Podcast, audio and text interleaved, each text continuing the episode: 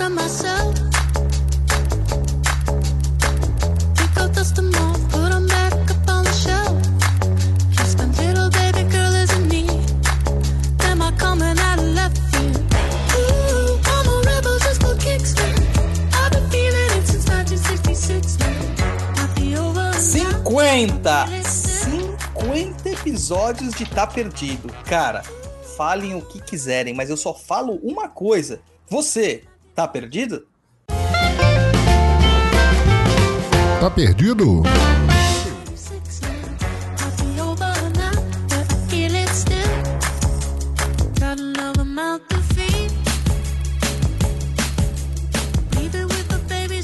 Estamos aqui de volta com mais um Tá Perdido, seu podcast de leitura de e-mails e informações que ensina mais do que o Mobral espiritual que montaram por aí. E caramba, cara, 50 episódios de Tá Perdido, que já ensinou para um cacete de forma descontraída. Há quem diga o contrário, mas a gente foca é sempre no nosso trabalho. E comigo aqui hoje está ele, o compositor de boleros da terceira idade, Luiz Guenca. Olá pessoal, tudo bem? Sejam bem-vindos ao nosso Tá Perdido número 50. Olha só, 50 programas de Tá Perdido, uma média de 5 cinco respostas por programa. São 250 dúvidas tiradas, é isso mesmo? Impressionante, né, Jabá? Se seu, sua matemática estiver correta, é. E olha só, mano, que da hora, né, cara?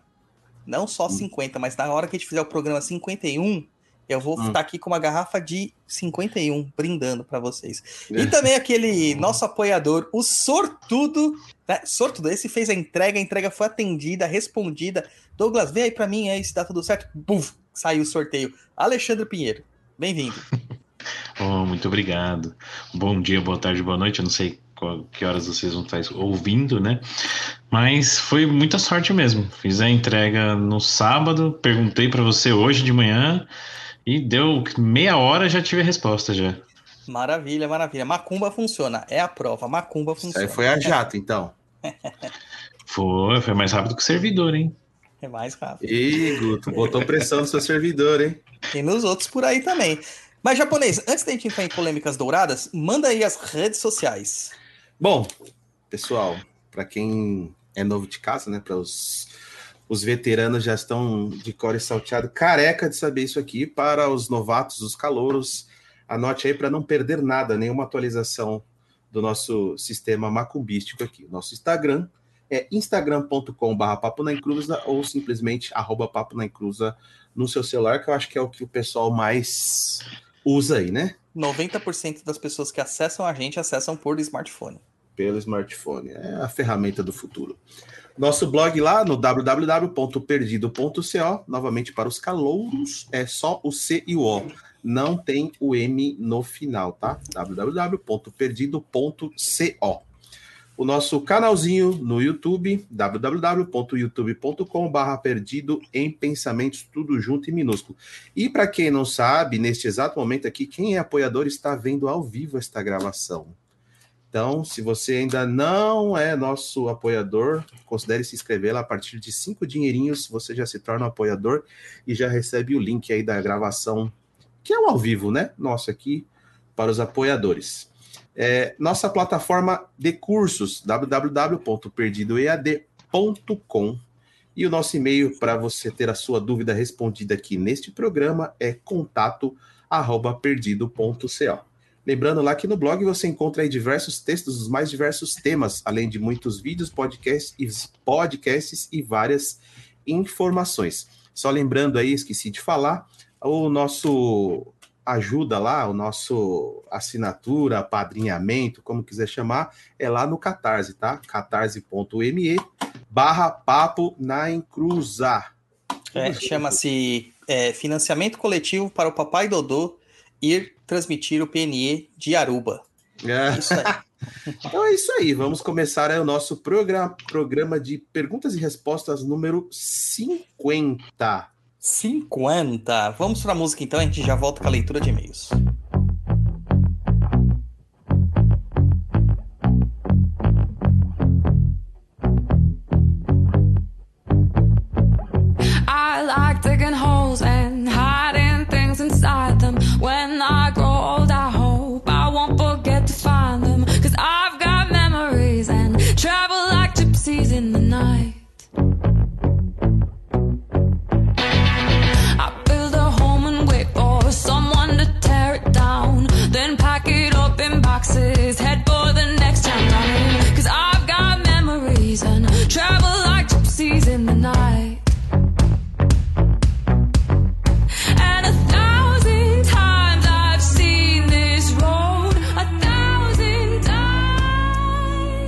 Aqui com a leitura de e-mails e não podia faltar, né? A estrela do nosso programa. E-mail de número 1 um da Anônima. Anônima, aquela. E como é um e-mail tipo de oito páginas, quem vai ler é o japonês, claro. Viu, Alexandre? A gente sempre faz o japonês Oh. valorizar o salário que ele ganha, assim. Muito salário. Então vamos começar aí com o primeiro e-mail da pessoa que manda mais e-mail aqui pra gente, sempre com dúvidas, a Anônima. Olá, queridos, tudo certinho com vocês? Conheci recentemente o Papo Nem Cruz, inclusive estou ouvindo agora, enquanto escrevo este relato, RS. Já tem, já tem alguns anos que luto contra depressão e ansiedade. Já tratei com remédios e terapia, mas atualmente só faço terapia e estou bem melhor. Porém, desde pequena vejo vultos e tenho inúmeras experiências com a espiritualidade. Já fui católica e evangélica, mas sempre senti que o meu caminho não era nessas religiões.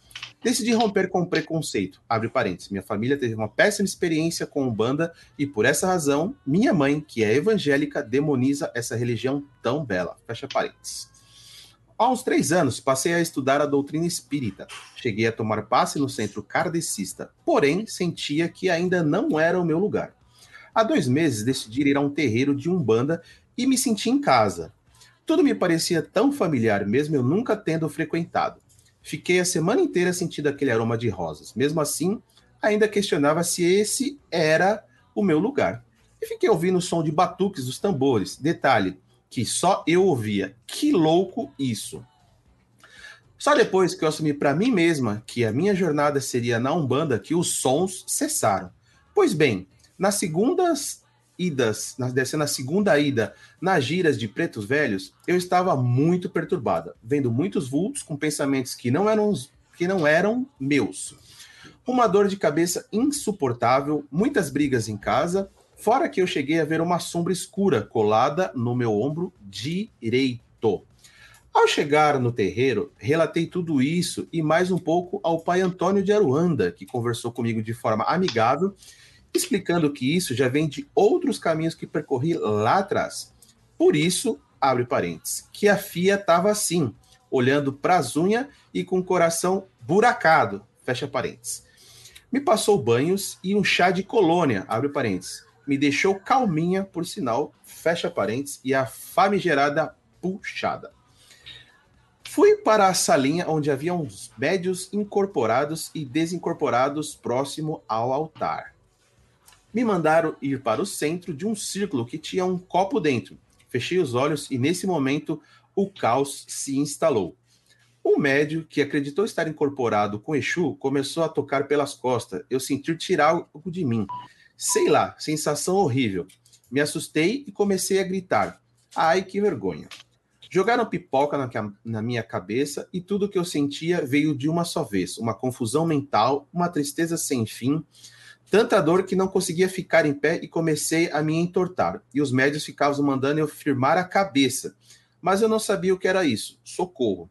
Senti uma cobra passar pelos meus pés e dei outro grito, falando que a cobra ia me picar. Meu Deus. Aí o pai do santo chegou meio puto. Não sei, mas me pareceu. Mandando firmar a cabeça. Pensei em Jesus, rezar o Pai Nosso, respirar fundo e devagar.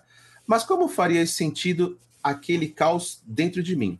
Comecei a fazer isso, então não conseguia completar. Minha língua enrolava e eu batia muito, os dentes mesmos e tentando me conter meu corpo não respondia aos comandos. Comecei a sentir algo na minha garganta que nem sei descrever o que era, tipo uma angústia intensa. Só sei que estava com muito medo e apavorada. Daí, a vovó veio e olhou no fundo dos meus olhos e falou de forma firme que, que o corpo era meu, a mente era minha e eu era a única que tinha o poder sobre ele e mais ninguém. E me abraçou. Quando eu abracei, me senti melhor, mas aí soltei um risinho. Quer dizer, minha boca soltou, não fui eu. Ela me convidou a bater a cabeça no congá. Eu prontamente aceitei e ela me ensinou. Assim que encostei a cabeça no mármore, soltei outro risinho. Eu não, né? Ao sair, uma médium falou que eu deixasse tudo para trás. Fui embora, toda desconcertada e um pouco envergonhada. No dia seguinte, já comecei a me sentir muito melhor. Estou fazendo tudo certinho como o pai orientou. Ele também mandou ir à igreja uma vez por semana rezar o Pai Nosso e a Ave Maria, lá. O que achei bem curioso, mas estou seguindo. Terei que fazer mais seis puxadas. É um trabalho lá no centro. Ouvi o pai falar com o Cambone que o trabalho teria de ser deixado no cruzeiro. Desculpe o relato enorme, acredite, acredite deixei algumas coisas de fora. Que Pai Oxalá nos abençoe, Saravastê. Tá bem carregado, hein, filha? Ai, ai. Ai, ai. Ai, ai. Cara, eu, eu fiz tanta marcação nesse texto que eu não sei nem por onde começar, mano. Olha, é, as intenções são as melhores, né, cara? Né, Anônima? Vamos dizer, as intenções são melhores. Mas a gente vê o porquê que a gente encontra tanta, tanta situação complexa na vida da gente. Ok, você fazia uma você tinha uma luta contra depressão e ansiedade e tratava com remédio e terapia. Ok, isso é um problema biológico. Existe já. Tem que ser tratado desta forma, não tem outra forma de ser tratado. Você diz, ah, já fui evangélica, já fui católica. A minha, a minha família teve uma péssima experiência com a Umbanda. Cara, você não teve uma boa experiência com a Umbanda também, não.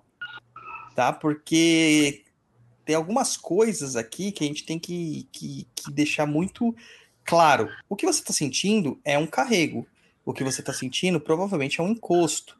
Né? Você está sentindo justamente isso. É, esse ato deles colocarem você para dentro de uma sala é a sessão de descarrego, de fazerem o banho com pipoca, de chamar as pessoas, né, fazer a puxada, etc, etc. Tudo isso, ok, muito bem colocado, a gente sabe que isso acontece, etc, etc e tal. Só que, cara, o pai de santo chegar puto, mandando você firmar a cabeça, você não tem a obrigação nenhuma de saber o que é firmar a cabeça. Você tá indo lá para um tratamento, ele tinha que explicar para você. Ah, pensa em Jesus. Cara, e se você não acredita em Jesus, se você for budista?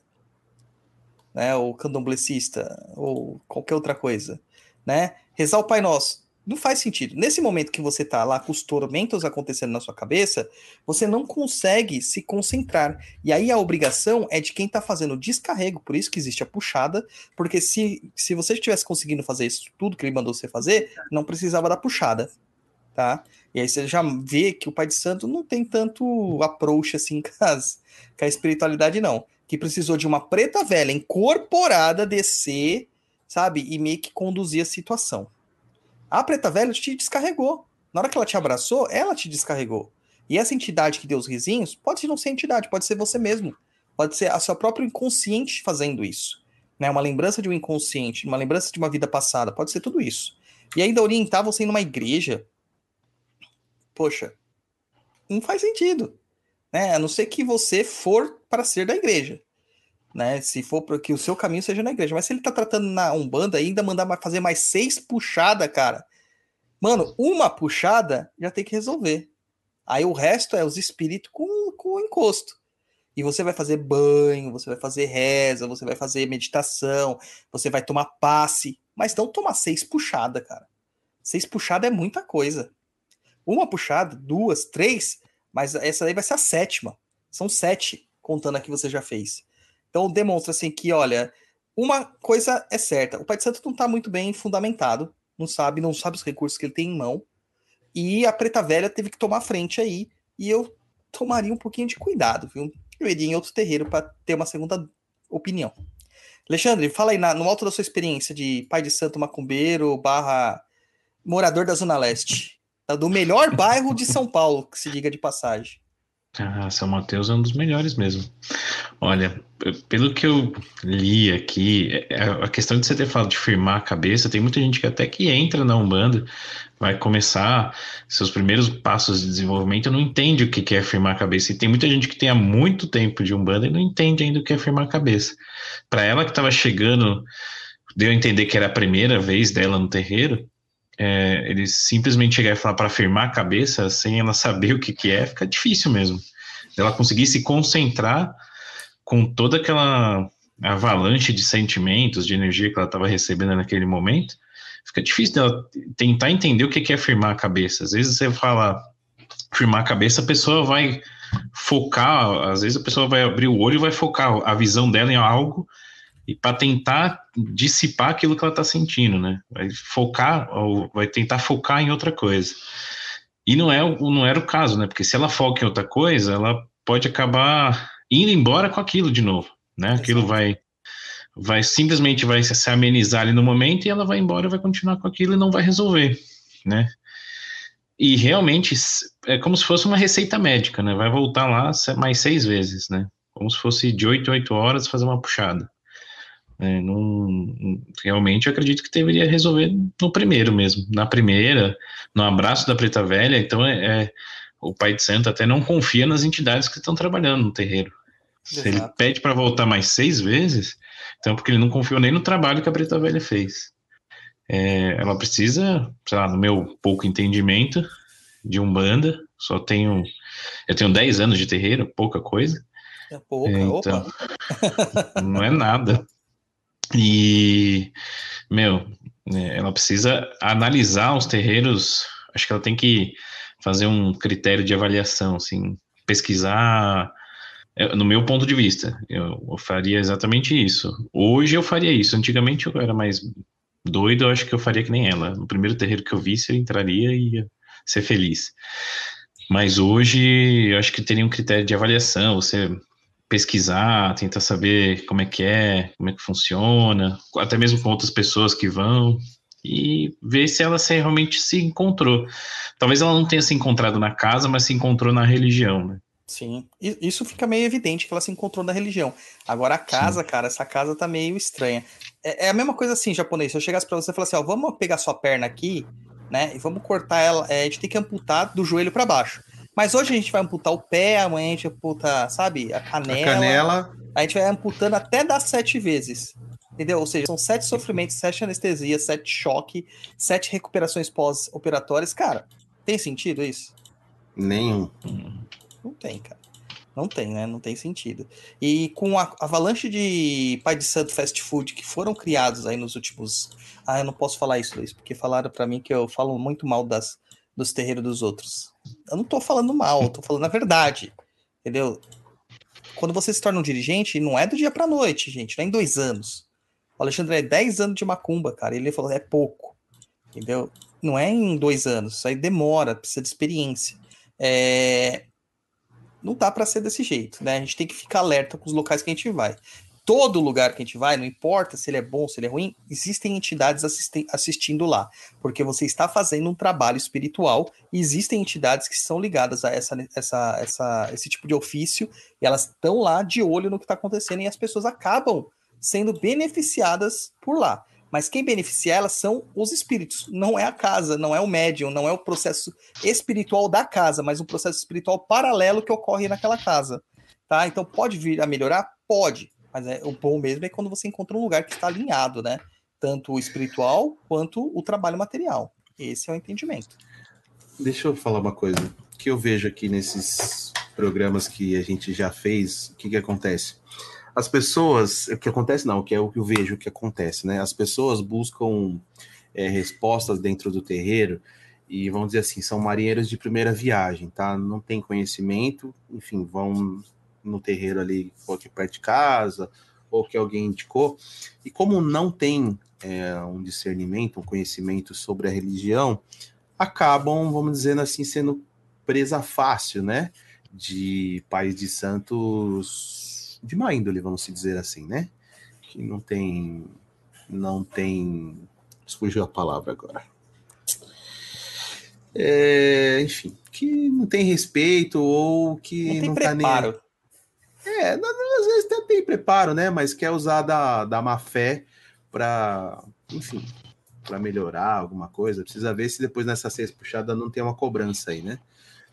É, enfim, eu acho que é o que eu mais, ah, mais vi aí do pessoal sempre mandando perguntas é referente a isso. A pessoa não tem conhecimento e sempre fica na dúvida de do que foi feito quando ela foi na primeira vez, do que é falado, do que o Pai de Santo pediu. Tem algumas coisas que tem que usar o bom senso, né? Coisas absurdas que saem do da vamos da média, né? Tipo o Pai de Santo peitinho, Pai de Santo bundinha. Isso aí não existe. Tem que ficar sempre esperto, não pode fechar o olho e dizer tudo que o Pai de Santo falar é amém. Tem que pensar um pouquinho antes e analisar se aquilo lá caberia em qualquer tipo de culto, seja banda ou seja qualquer tipo de religião. Isso aí. Pílulas de sabedoria de Mestre Guenca. Olha só, Ih, tá vendo, gente? Se vocês fossem lá no primeiro episódio do Papo na Encruza, isso não estaria acontecendo. Olha a evolução nítida aqui de uma pessoa. Só no- com as nossas pílulas de sabedoria de Mestre Guenca. É isso aí. Não, o Luiz tá sabendo mais do que o pai de santo ali, hein? Tá Ah, melhor tá que ele. Tá vendo? É que ele teve um bom professor, Alexandre. Teve um bom professor. Sim. Hoje eu tô com a minha lua, em, ou com o meu ascendente em leão queimando, brilhando. Vamos pro e-mail número 2 de Luciano Gama. Faça favor pra gente, faça as honras, leia pra nós, Alexandre. Sim, sim. É, bom dia, Douglas e Luiz, tudo bem? É, Douglas, no terreiro que eu frequento, um médio teve depressão. O dirigente logo afastou o corpo mediúnico, afastou ele do corpo mediúnico, pediu para que o médium se tratasse e falou para ir é, para dar uma fechada na mediunidade até se recuperar. O médium fez os tratamentos para cá, fez os tratamentos da casa e se recuperou. Já está na nossa corrente novamente. Primeira pergunta. Gostaria, de, gostaria que você falasse sobre a, a fechada mediúnica. O que o pai fez? Você quer que eu fale pergunta por pergunta ou todas de uma Não, vez? pode, pode ler todas, pode ler todas. Segunda pergunta. Se possível, eh, as entidades que temos em nossa coroa, nossa coroa, ela não se manifesta no terreiro que o médium trabalha, mas se manifesta em casa, na casa do médium. Terceira pergunta. Eh, você, como pai de santo, fale da importância dos médiums em realizar os tratamentos oferecidos pelo terreiro, mesmo com os banhos e os preceitos feitos. Obrigado, um grande abraço. Bom, vamos lá, né? É, a decisão do dirigente foi correta, tá? De afastar nesse momento essa pessoa, porque se ela realmente tá muito mal, ela, ela vai prejudicar. A gente tem ainda aquela inocência, aquela ingenuidade de achar que a mediunidade é uma coisa maravilhosa, que é uma coisa linda, que só é paz e amor, que não vai te trazer problemas, nem qualquer tipo de transtorno. Errado. A mediunidade ela é um efeito tanto físico, biológico, quanto também espiritual. E essa troca, essa relação de troca, ela desgasta. Toda a nossa relação de troca desgasta. Por exemplo, nós respiramos oxigênio. Sem oxigênio, nós não vivemos. O oxigênio é obrigatório para os nossos processos biológicos. Mas o oxigênio, ao mesmo tempo, oxida o nosso corpo e nos mata aos poucos. Então, é a mesma estrutura da mediunidade e, é, com, com, a- com essas questões. É, então, afastar ele, porque ele não tinha como doar mais energia, ótimo, uma decisão muito bem acertada. Algumas vezes nós podemos fazer alguns rituais de fechamento de mediunidade. Isso não é aconselhável para a maioria das pessoas, são casos muito pontuais. Eu passei por isso quando eu tinha 14 anos, porque não dava, cara. Eu ouvia muitas vozes, é, tava me perturbando, eu não conseguia ter controle, eu não conseguia ter é, controle da minha vida. Então, fui na- na- no, no terreiro, as entidades fizeram um ritual que me travou o ouvido mediúnico, vamos dizer assim, diminuiu o volume de 100 para 20. Apertou Então, o mute, é mais fácil, né? Não, não, porque não parou, eu não parei de ouvir, né? Mas Ah. eu tive um controle muito legal. Era como se eles tivessem fechado a torneira, né? Na verdade, Uhum. apertado a torneira, mas pingava. Pingava bastante coisa ainda. Cara, tô tentando lembrar o nome disso. Tem uma função que você aperta no rádio ele diminui o volume. Dimmer. Não, não é dimmer. E isso que aconteceu, né? E me, e me deu uma tranquilizada durante uns anos. Mas quando eu fiz 17 anos, cara, voltou tudo. E aí voltou, tipo. Pau, é, tunado, né? Com força total. Né? Então, assim, a gente consegue fechar até um certo ponto, mas nem sempre. Por isso que não se recomenda fazer isso. Como foi um tempo curto, provavelmente aqui, né? Que pelo que dá para entender pelo relato, então não pode, é, pode não ter trazido nenhum tipo de problema na questão espiritual biológica dele tá? Mas a ideia foi boa. Só afastar ele da corrente já ajudaria bastante ele, mas essa fechada da mediunidade também vai impedir que espíritos é, de vibrações é, com a frequência que ele estava, de tristeza, de melancolia, etc., se aproximassem para criar um ciclo vicioso aí e piorar, né? Se retroalimentar essa situação. Tá? Pausa, definição japonês. O que, que é retroalimentação? Porque estão falando que eu falo muito difícil. As pessoas não entendem meu português. Retroalimentação é ficar abastecendo, retroalimentando.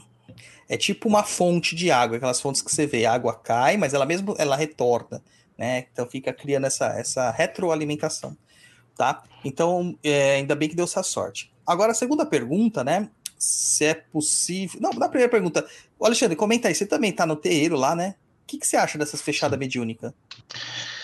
Olha, é, é sinceramente a primeira vez que eu escuto falar exatamente sobre fechada mediúnica, mas eu acredito que é, eu lembrei muito quando os antigos falam que quando a criança começa a ver essas coisas, quando você está até os sete anos, você enxerga, é, você vê, você escuta, e a partir dos sete anos você tem uma diminuição disso. Eu entendo que é basicamente uma fechada natural da mediunidade. É, eu, eu acredito que a fechada mediúnica, para mim, por ser uma coisa muito nova, eu não tenho muito o que falar, não. É, eu nunca tinha ouvido falar desse termo mesmo. Mas eu entendo que é uma, é uma, uma trava de segurança, né? É, para que não, não prejudique. Porque senão ele vai acabar atraindo mais coisas, né? Ah, sempre atrai, cara, sempre atrai. Aí a segunda pergunta: se é possível entidades que temos em nossa coroa, ela não se manifestar no terreiro que o médium trabalha, mas se manifestar na casa do médium? Muito possível. E isso ocorre porque temos dois, dois, duas situações aqui, dois cenários. Primeiro, a entidade não gosta da casa que você está e a frequência dela não bate com aquela casa. Isso pode ser tanto positivo quanto negativo. Entidades muito evoluídas que não gostam porque a casa é muito zoada, ou entidades pouco evoluídas que não gostam porque a casa tem muita luminosidade, que é o nome que se usa, né? Luz. Tem muita luz. E pode ser também uma situação onde que o médium ele tá criando é, uma dificuldade, porque ele lá ele tem que seguir regras e na casa dele ele não precisa seguir regras. Então pode baixar geral lá na casa dele e, e dar aquela consulta familiar. É a famosa banda de casa, né? É? Tem a Umbanda, tem a Kimbanda, aqui Umbanda e tem a banda de casa, que é o faz o que você quiser na telha, né? É diferente de uma Umbanda em casa. É muito diferente. É, não tem, é, nesse caso vai ter a regra da cabeça da pessoa, né? Fonte, vozes da minha cabeça, literalmente, né? Literalmente. É, então tem que tomar um cuidado, tá? Tem que analisar o porquê. A entidade, eu tenho certeza que a entidade é uma entidade bacana, tal. É, e ela não tá aparecendo lá. O terreiro não é para você, essa entidade está demonstrando isso. Né? Agora, se não é bem uma entidade legal, assim, é porque ela não está tendo permissão ou capacidade de se adentrar lá naquela casa. Isso já aconteceu no show de Jorge, viu? Eu tive vários, Hum. vários guias de médiums lá que trabalhavam em outras casas que não desciam no chão de Jorge. Demorou um tempão para eles conseguirem descer. E eles, todos eles relatavam que era porque a casa tinha uma vibração muito alta para eles. Muito alta. Muito alta. E aí, Alexandre, comenta aí para nós também. Cara, eu, acho que faz até um, um, um gancho com a que a Preta Velha falou para Anônima. É, o corpo é seu, a mente é sua, a cabeça é sua. Eu acho que faz. é, mas não nesse momento que eu acho que ele estava numa, até numa situação de fragilidade pelo fato de estar com depressão. Mas o fato de, de incorporar fora do terreiro, eu não tenho esse costume, nunca fiz isso, nunca aconteceu comigo. Conheço pessoas que aconteceram, mas eu sempre tive isso na minha cabeça, de, ah, o corpo é meu, é minhas regras, né? Eu decido se vai se manifestar ou não, embora sempre senti a presença muito próxima e tudo mais. Mas é, é, tem que ver isso mesmo. Ou a, ou a entidade não é para o terreiro, ou o terreiro não é para o médium, né? E Exatamente. acontece isso. Dele acabar tá incorporando fora. E aí ele tem que fazer essa análise. É, isso é uma autoanálise também, né? Sim. Dele se conhecer e conhecer as entidades.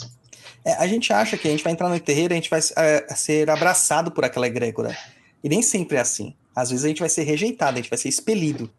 Né? Então a gente tem que saber é, exatamente raciocinar. Tem até uma um comentário aqui, ó, do, do Fernando no nosso, no nosso chat, nosso apoiador, ele fala: é bacana questionar, mas em locais em que consulentes são humildes e pouco conhecimento têm, infelizmente, questionar nem, nem sequer passará pela cabeça dele, ainda mais se for um dos últimos suspiros é por isso que a gente faz esse tipo de trabalho aqui, né? Por isso que existe o Papo na Cruz, o Tá Perdido e outros mais.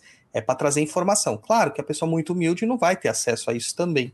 Então a gente tem que tentar de outras formas, ou seja, construindo terreiros legais, construindo pontes legais, construindo trabalhadores bons, bem instruídos e bem fundamentados. Né? Terceira pergunta aqui. Você, como pai de santo, fale da importância dos médios em realizar os tratamentos oferecidos pelo terreiro mesmo com seus banhos e preceitos feitos. Aqui eu entendo que são é, tratamentos a partir da consulta com os guias, né? Então, tem terreiros que tem lá radioterapia, é, como é que é o nome lá? Radiestesia, cromoterapia. Nada disso é Umbanda, viu, gente? Florais, é, aromaterapia, nada disso é Umbanda. Né? Tem, Seria o quê? Terapias alternativas? ter- é, terapias complementares. Alternativa é o nome correto. Complementares. É, Complementares. práticas complementares e integrativas.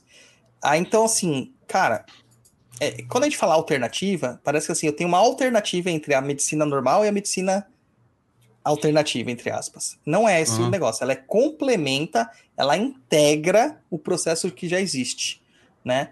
Então, assim, eu acho extremamente importante, até por causa de depressão, a gente sempre fala, a depressão, ela se dá em vários pilares. Ela se dá no pilar físico, no pilar energético, no pilar emocional, né? E no pilar espiritual. Quando você tem um processo de depressão, ansiedade, vários outros, o seu lado espiritual ele fica extremamente fragilizado. E isso quem, quem cuida é terreiro. Seu lado energético com terapias complementares e integrativas. O seu lado mental com terapias, com psicoterapia, com psicanálise e com vários outros tipos de terapias de feitos por psicólogos. É, e a parte física, através de medicamentos, da consulta com o médico, porque isso já alterou a sua química cerebral. Tá? Então você precisa ter os quatro pilares. Você tem que trabalhar nas quatro, nos quatro caminhos.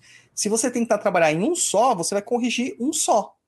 Né? E isso não, nem sempre tem uma boa efetividade. Você pode sentir, por exemplo, tomar remédios, fazer uma psicanálise, você vai se sentir melhor a um longo prazo, você vai se sentir melhor.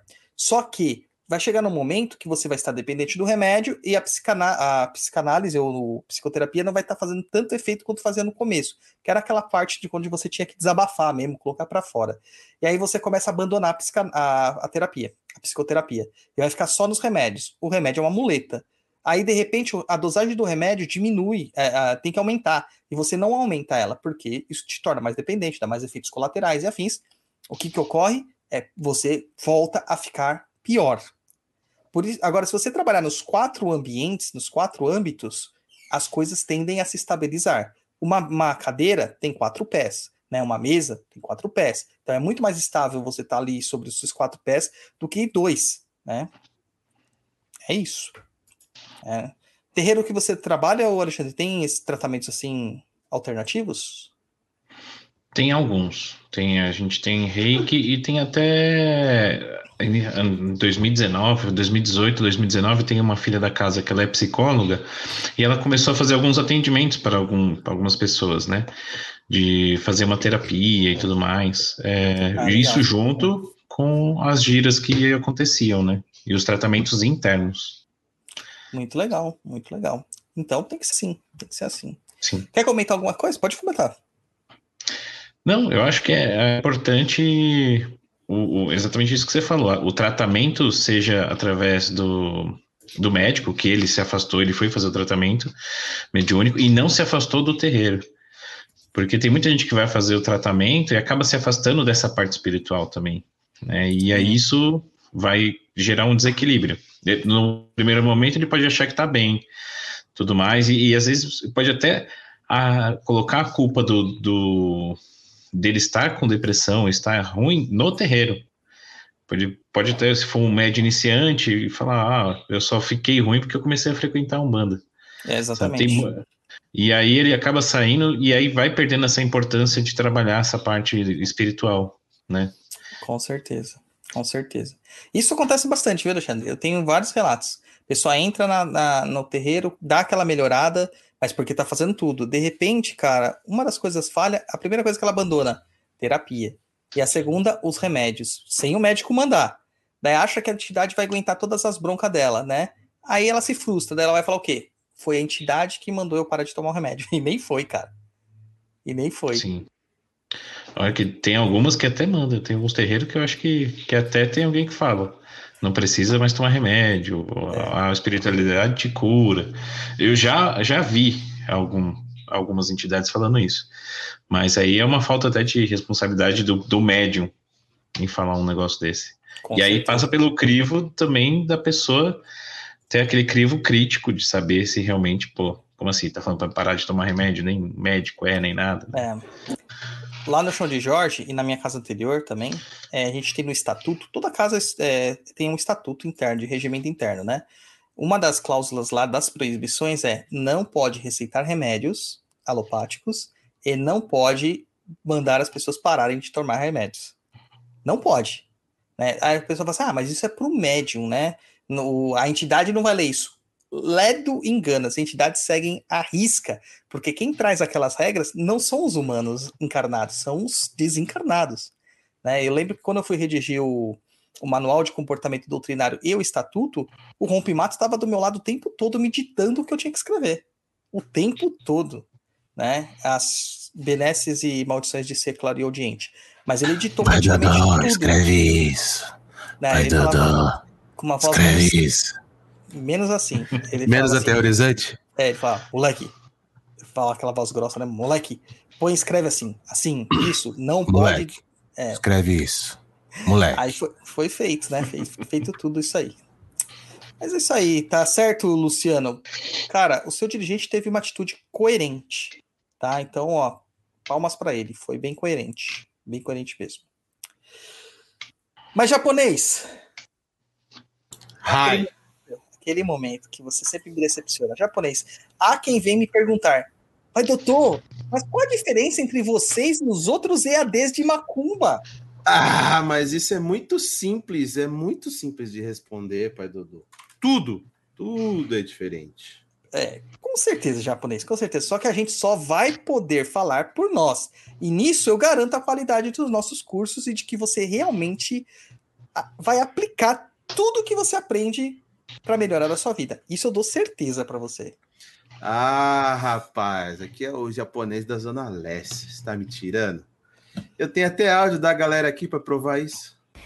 E aí, pai Dodô, tudo bem? É, então, aqui é a Mariana. Eu fiz o curso de linha das águas e o curso de demanda, da linha de demanda, né, de Ogum São Jorge. Esse curso eu ainda não terminei, mas o de linha das águas eu terminei e eu fiz a mandinga de Mamãe Oxum para prosperidade. Quando eu fiz ela, eu fiz pensando em mim na minha mãe, porque nós, é, nos últimos anos, é, passamos por alguns problemas financeiros, desde antes da pandemia, as coisas mudaram bastante, enfim. E logo depois que eu fiz a mandinha, eu já percebi que a, o dinheiro começou a circular na minha mão. Então, ah, é, eu juro. E uma das coisas que eu achei mais interessantes é que, na verdade, o meu pai me ajudou com uma dívida que eu tinha. Os meus pais são separados e o meu pai tem uma situação melhor, né, do que eu e minha mãe. Eu gostei bastante. Eu entendo que as forças trabalham com o que elas podem, né, no sentido de o que eu consigo fazer, o que eu posso receber. E foi maravilhoso. Os cursos trouxeram aprendizado demais. É, eu fiz várias anotações, eu consulto as coisas, eu quero muito fazer outras é, mirongas que tem no curso, uma é, que é um ponto de força de Iemanjá, né? E, nossa, é, enfim, eu aprendi demais. Eu acho muito legal porque foi o primeiro curso, o de linha das águas, que eu me interessei em fazer na minha vida toda, assim, porque geralmente eu não tinha essa curiosidade de estudar sobre Umbanda. Só que é, eu achei sensacional. Inclusive a parte das questões mais históricas que, que tu coloca na apostila. Gostei bastante. É, acho que eu não vou me prolongar mais, mas é isso. Muito obrigada pelas informações, pelos conhecimentos. Eu acho isso sensacional. E cada pessoa que eu encontro, eu digo que gosta de macumba, eu divulgo o Papo na Cruz e também as aulas do Perdido. Já falei pro meu pai, pra minha madrasta, enfim.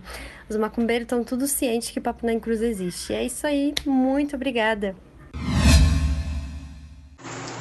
Olá, me chamo Jefferson, sou aluno do Perdido EAD e vou dar depoimento do primeiro curso que eu fiz, do Perdido, que foi o de limpeza e proteção de ambientes. Curso sensacional, muito prático, sem contar que as teorias são teorias que abrem sua mente, expande seu conhecimento. E quando você coloca essas teorias em prática, resultado vem em pouco tempo. Mas assim, pouco tempo. É tipo, você fez dois, três meses, não. Você fez, você sente que a energia da casa muda, as coisas começam a fluir. O curso de limpeza e proteção de ambiente é, foi sim um divisor para o meu estudo referente ao assunto. Fantástico, incrível, super recomendo. Tudo bom, Douglas? Vim aqui deixar meu depoimento referente aos cursos do PNE os cursos do PNE EAD. Eu sou suspeito para falar porque eu fiz praticamente todos. Né? E testei várias práticas. Entre elas eu queria falar uma em destaque. Ah, o curso das forças de Ogum, né? A demanda, o curso de, de demanda e proteção.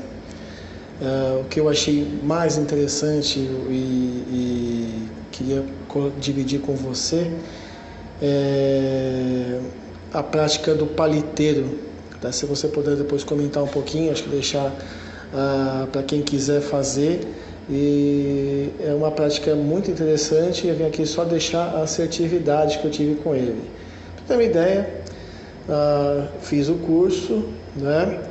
Imediatamente foi executar a, prática pedindo um emprego.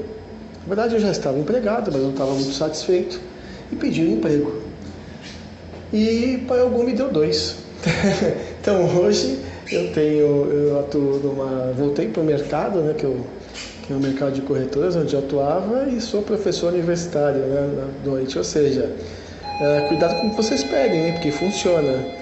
Então, para quem não tinha o dois, não tinha um, agora tem dois, né? Ah, viu, pai Dodô? Só alegria. Quem faz, funciona e a vida muda. Então é isso lá. Vai lá, galera. Vai em www.perdidoead.com, porque Perdido EAD é a plataforma definitiva para quem quer aprender macumbaria de verdade. Vamos pra música aí. Fala www.perdidoead.com. Acessa lá, se inscreve, faz sua matrícula, faz os cursos, ajuda o, o Perdido, o Pai Dodô, ajuda o Show de Jorge, ajuda um monte de gente, um monte de coisa. Projeto Pai Dodô em Aruba. Isso aí. Vamos lá pra música e a gente já volta com a leitura de e-mails. Counting days, counting days since my love up and got lost on me.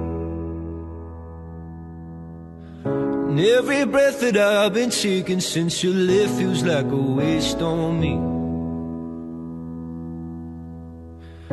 I've been holding on to hope that you'll come back when you can find some peace. Cause every word that I've heard spoken since you left feels like a hollow street. I've been told, I've been told to get you off my mind. But I hope I never lose the bruises that you left behind. Oh my Lord, oh my Lord, I need you by my side. There must be something in the water. Cause every day it's getting colder. And if only I could hold you, you'd keep my head from going under. Leitura de e-mail número 3 da Mariana. Acho que é Mariana, é Mar Abreu, tá escrito aqui. Então, japonês, faz as honras aí pra nós. O e-mail número 3. Bom dia para quem é de bom dia e boa noite para quem é de boa noite. Saravá, pessoal do Umbral, melhor grupo do universo. Ó, ela é do Umbral, hein? Meus macumbeiros preferidos veio com uma dúvida. Acho que é até simples, mas a história é longa. Pega a pipoca. É, pega a pipoca, refrigerante ou a cerveja para quem bebe e vamos lá. Todo início de ano eu faço uma leitura de tarô para ver as tendências para o ano que se inicia. Esse ano me consultei com uma cigana famosa das internet, antes de iniciarmos ela. Me fez uma pergunta, pois a pele dela começou a arder e coçar. A pergunta foi: Você tem problema de pele? Eu fiquei em choque desde que iniciou a pandemia. Meus pés e mãos começaram a coçar e foram criando cascas. Tô com o pé de véio literalmente e coça a ponto de eu arrancar a pele, pois o incômodo à noite não me deixa dormir. Já fui ao dermatologista e lhe deu diagnóstico de psoríase, mas nos exames não apareceram nenhum problema. Ela disse que é emocional. receitou pomada e etc. E o negócio melhora e piora, mas remédio nenhum ajuda de fato. Enfim, confirmei para a cigana o, problem o problema. Ela disse que isso é resquício de trabalhos que eu desfiz, mas não foi feito do jeito certo. Abre parênteses, realmente precisei uns anos atrás desfazer um trabalho que um ex fez para mim, para eu enlouquecer. Fecha parênteses. Rapaz, que negócio doido, hein? Eu quase morri até desfazer e melhorei. Muito mesmo. Mas isso já tem uns cinco anos e ficou tudo bem. Apesar que a mãe de santo disse que eu precisava cuidar do santo, pois tenho mediunidade e absorvo as coisas que não são minhas. Por questões pessoais, não procurei religião nenhuma. Enfim, a cigana falou também que a minha coroa tem Obaluaê e preciso trabalhar com cura. Que tenho mão de magia e preciso trabalhar, seja na religião que for, e fazer entregas. Abre parênteses. Ela citou uns quatro orixás. Fecha parênteses. Pois só assim o problema da pele irá melhorar. Mas a mãe de santo de cinco anos atrás me disse que sou de Iemanjá e Xangô. Aí fiquei confusa com a questão de Obaluaê. Gostaria de saber se tem fundamento isso, se o fato de nunca ter me desenvolvido dentro de nenhuma religião pode afetar minha saúde desta forma. Obrigado, gente, pelo trabalho que fazem. Amo o podcast e Saravastê. Mas vamos lá, cara, vamos lá. É, muito bem de fazer todo início de ano uma leitura de tarot para ver as tendências do ano que se inicia. Eu Inclusive, faço. você pode fazer com o pai Dodô, viu? É, então, eu lancei o formulário, cara. O formulário acabou em coisa de 5 segundos. É, eu lancei 10 vagas, ficou no umbral mesmo, não consegui nem tirar do umbral.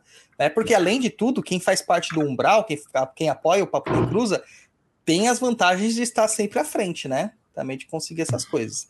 É, assim, ó, cigana famosa, etc e tal, perguntar dos problemas de pele, legal, legal, legal, tudo muito legal, né? Dá uma certeza, né, que ela tá certa, só que não.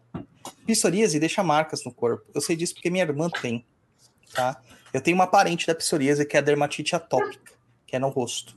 É, a psoríase, ela é um diagnóstico de problemas de, de baixa de imunidade através das emoções. Então, situações que são gangorras emocionais ocasionam o surgimento da psoríase. A psoríase não tem cura, ela tem controle, tá? É, provavelmente ela viu sua pele descamando na base dos cabelos ou em algum lugar e a primeira coisa que ela falou, ela falou assim, ó, oh, você tem psoríase, tá? Eu vou dizer isso aqui porque eu já passei por isso. A moça viu o meu rosto descamando algumas vezes nas lives, eu falo assim, ah, tô aqui meio trocando de pele, né, não sei o quê, porque eu tenho essa dermatite no rosto. E a pessoa fala, é psoríase. No meu caso não é, entendeu? E a pessoa já jogou psoríase ali. E falar que tem diagnóstico assim, é, fechadinho e tal, você simplesmente linkou uma coisa com a outra.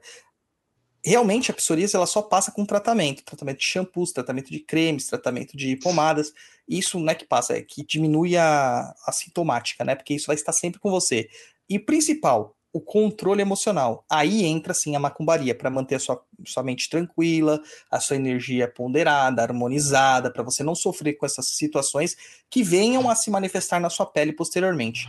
Porque uma coisa que vocês têm que entender é que toda doença começa no plano espiritual e depois ela vai decaindo para o plano energético, para o plano mental e por fim para o plano material. Tá? Então tem um, um procedimento. Aí o negócio vai melhorar e vai piorar mesmo, é normal isso aí. Faz parte da, da dessa síndrome, desse transtorno, da doença, tá? E aí a pessoa chutar para você, ah, você tem coroa de Ubaluaê, porque todo mundo que tem doença de pele, todo mundo fala que tem problema de, é, é, é filho de Ubaluaê, porque o Ubaluaê tinha uma doença de pele, né? Mas na verdade o que o Ubaluaê tinha era varíola. É varíola. E não qualquer tipo de descamação na pele, gente. Às vezes a nossa pele descama porque o sabonete não é Dove, né? Um sabonete de glicerina que deixa a nossa pele ressecada, não tem hidratante, né? Os homens não sabem o que é hidratante. Quantas vezes passa perto? Japonês, quantas vezes você passa hidratante por dia? Uma vez por dia. Uma vez por Uma. dia. Isso porque o japonês é tipo, como é o nome? Metrosexual. Entendeu? Uma vez por dia. Cara, é, é raríssimo fazer isso. É raríssimo.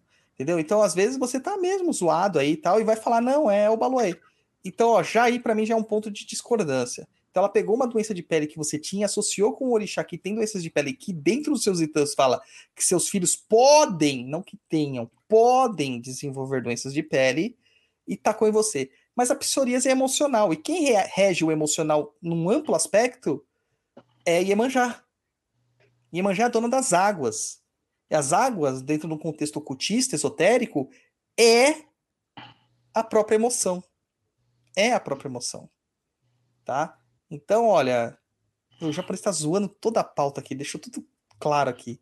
É, é, é, é assim, mano. Eu não, Sabe? quem teve, fez isso foi você. Sabe? É, é assim que acontece. Você tem que ter esse pensamento é, de que as coisas não são simplesmente espirituais. Às vezes, essa grande cigana da internet, ela fez uma leitura fria para você. E ela conseguiu diagnosticar você da mesma forma que um mentalista ou uma pessoa com um pouquinho mais de observação faria. Tá? Então não fique confusa, não tem o baluai nenhum aí. Aliás, se tiver, cara, a gente tem que é, resolver isso aí de outra forma, tá? De outra forma. E assim, não tem problema você é, ficar fora da religião e isso virar uma doença para você. A não ser que você tenha missão de dirigência.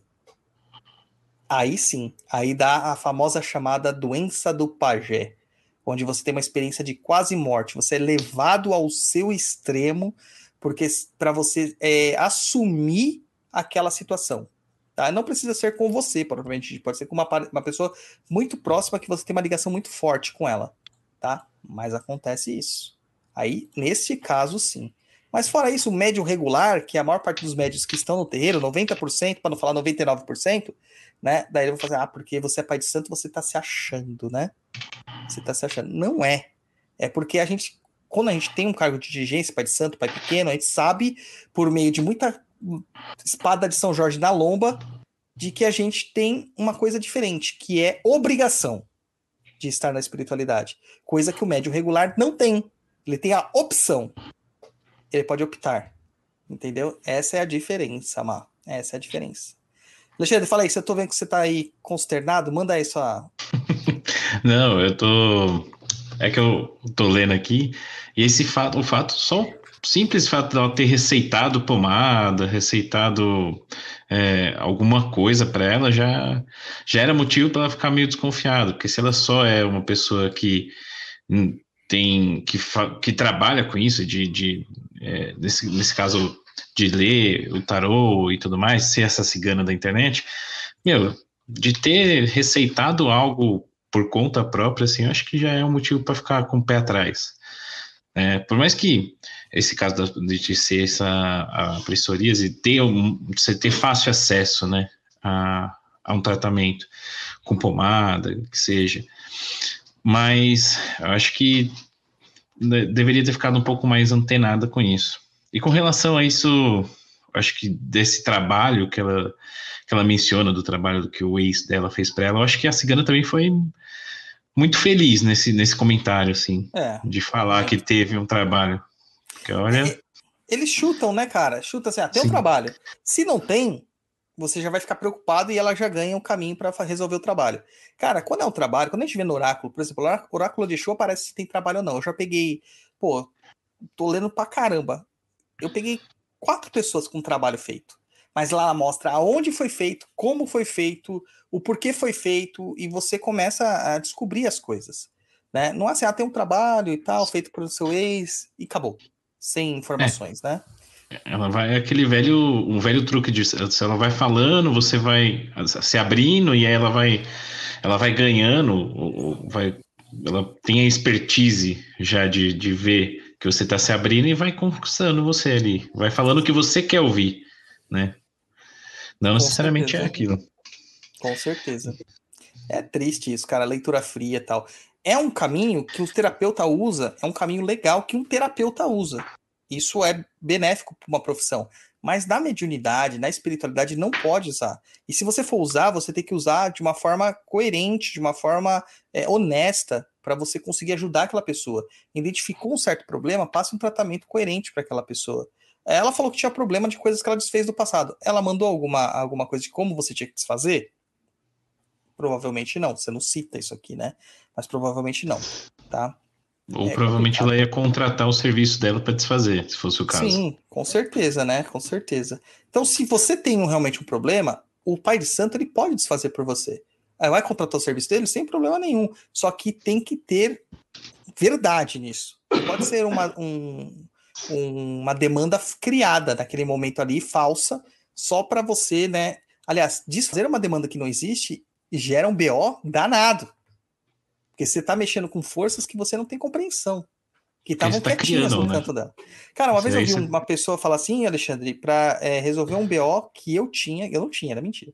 É, que eu tinha e que eu tinha que tacar fogo num determinado lugar do, local do cemitério, com fundanga e tudo mais, numa cova tal, para aquele morto, que aquele trabalho tinha feito, sido feito naquele lugar, para aquele morto parar de me importunar. Cara, imagina você tacar pólvora, queimar pólvora no túmulo de uma pessoa, de um espírito. Você vai perturbar o espírito que tá lá e todos que estão no cemitério com essa intenção. E aí, E vai aí, se de, vez, perturbar junto. de vez eu resolver a demanda, eu tô criando um. Sim. É. Exatamente. Ai, ai, complicado. E aí, japonês, o que, que você faria nesse, nesse lugar? Você falou assim, passa hidratante, use creme Dove. Basicamente isso. Você viu aqui que o pessoal comentou. A Mariana, nem eu passo hidratante uma vez por dia. A Ana Carolina falou, queria eu passar hidratante uma vez por dia. Gente, vamos se cuidar. Parece que eu É. tenho a idade que eu tenho. 65 anos? Não, não É, parece. não parece que eu tenho 65 anos. Então, Eu tenho que passar um cremezinho no rosto. tá? Tem dias que eu esqueço, tá? Mas eu tenho que passar um creme no rosto à noite pra dormir. Protetor solar três vezes por dia, porque a luz de dentro de casa queima a minha pele. Dá pra entender um negócio desse? Mas detalhe, não é só passar o protetor, você tem que lavar o rosto, né? É, lavar o rosto, lava com um tirar- sabonete apropriado, tira a oleosidade, a sujeira, e depois você vai lá e passa o hidratante e o protetor. Pois é, Nossa. exatamente isso, japonês. É, e-mail de número 4, de Vinícius Miniguelo. Eu não sei se o nome dele é esse, mas estava escrito assim, Miniguelo. Tá? Então, quem que leu o último foi o japonês. Então, Alexandre, Foi. faz favor pra gente. Sim. Boa tarde, galera do Papo na Encruza. Me chamo Marcos e acompanho o podcast há quase dois anos. Porém, neste ano não consegui com tanta assiduidade. É. Mas sigo o Douglas no Instagram, tive a surpresa positiva de ao ver um podcast dele, um post dele, desculpa, um post dele. Ele vem fazendo, ele vem trabalhando com a Kimbanda.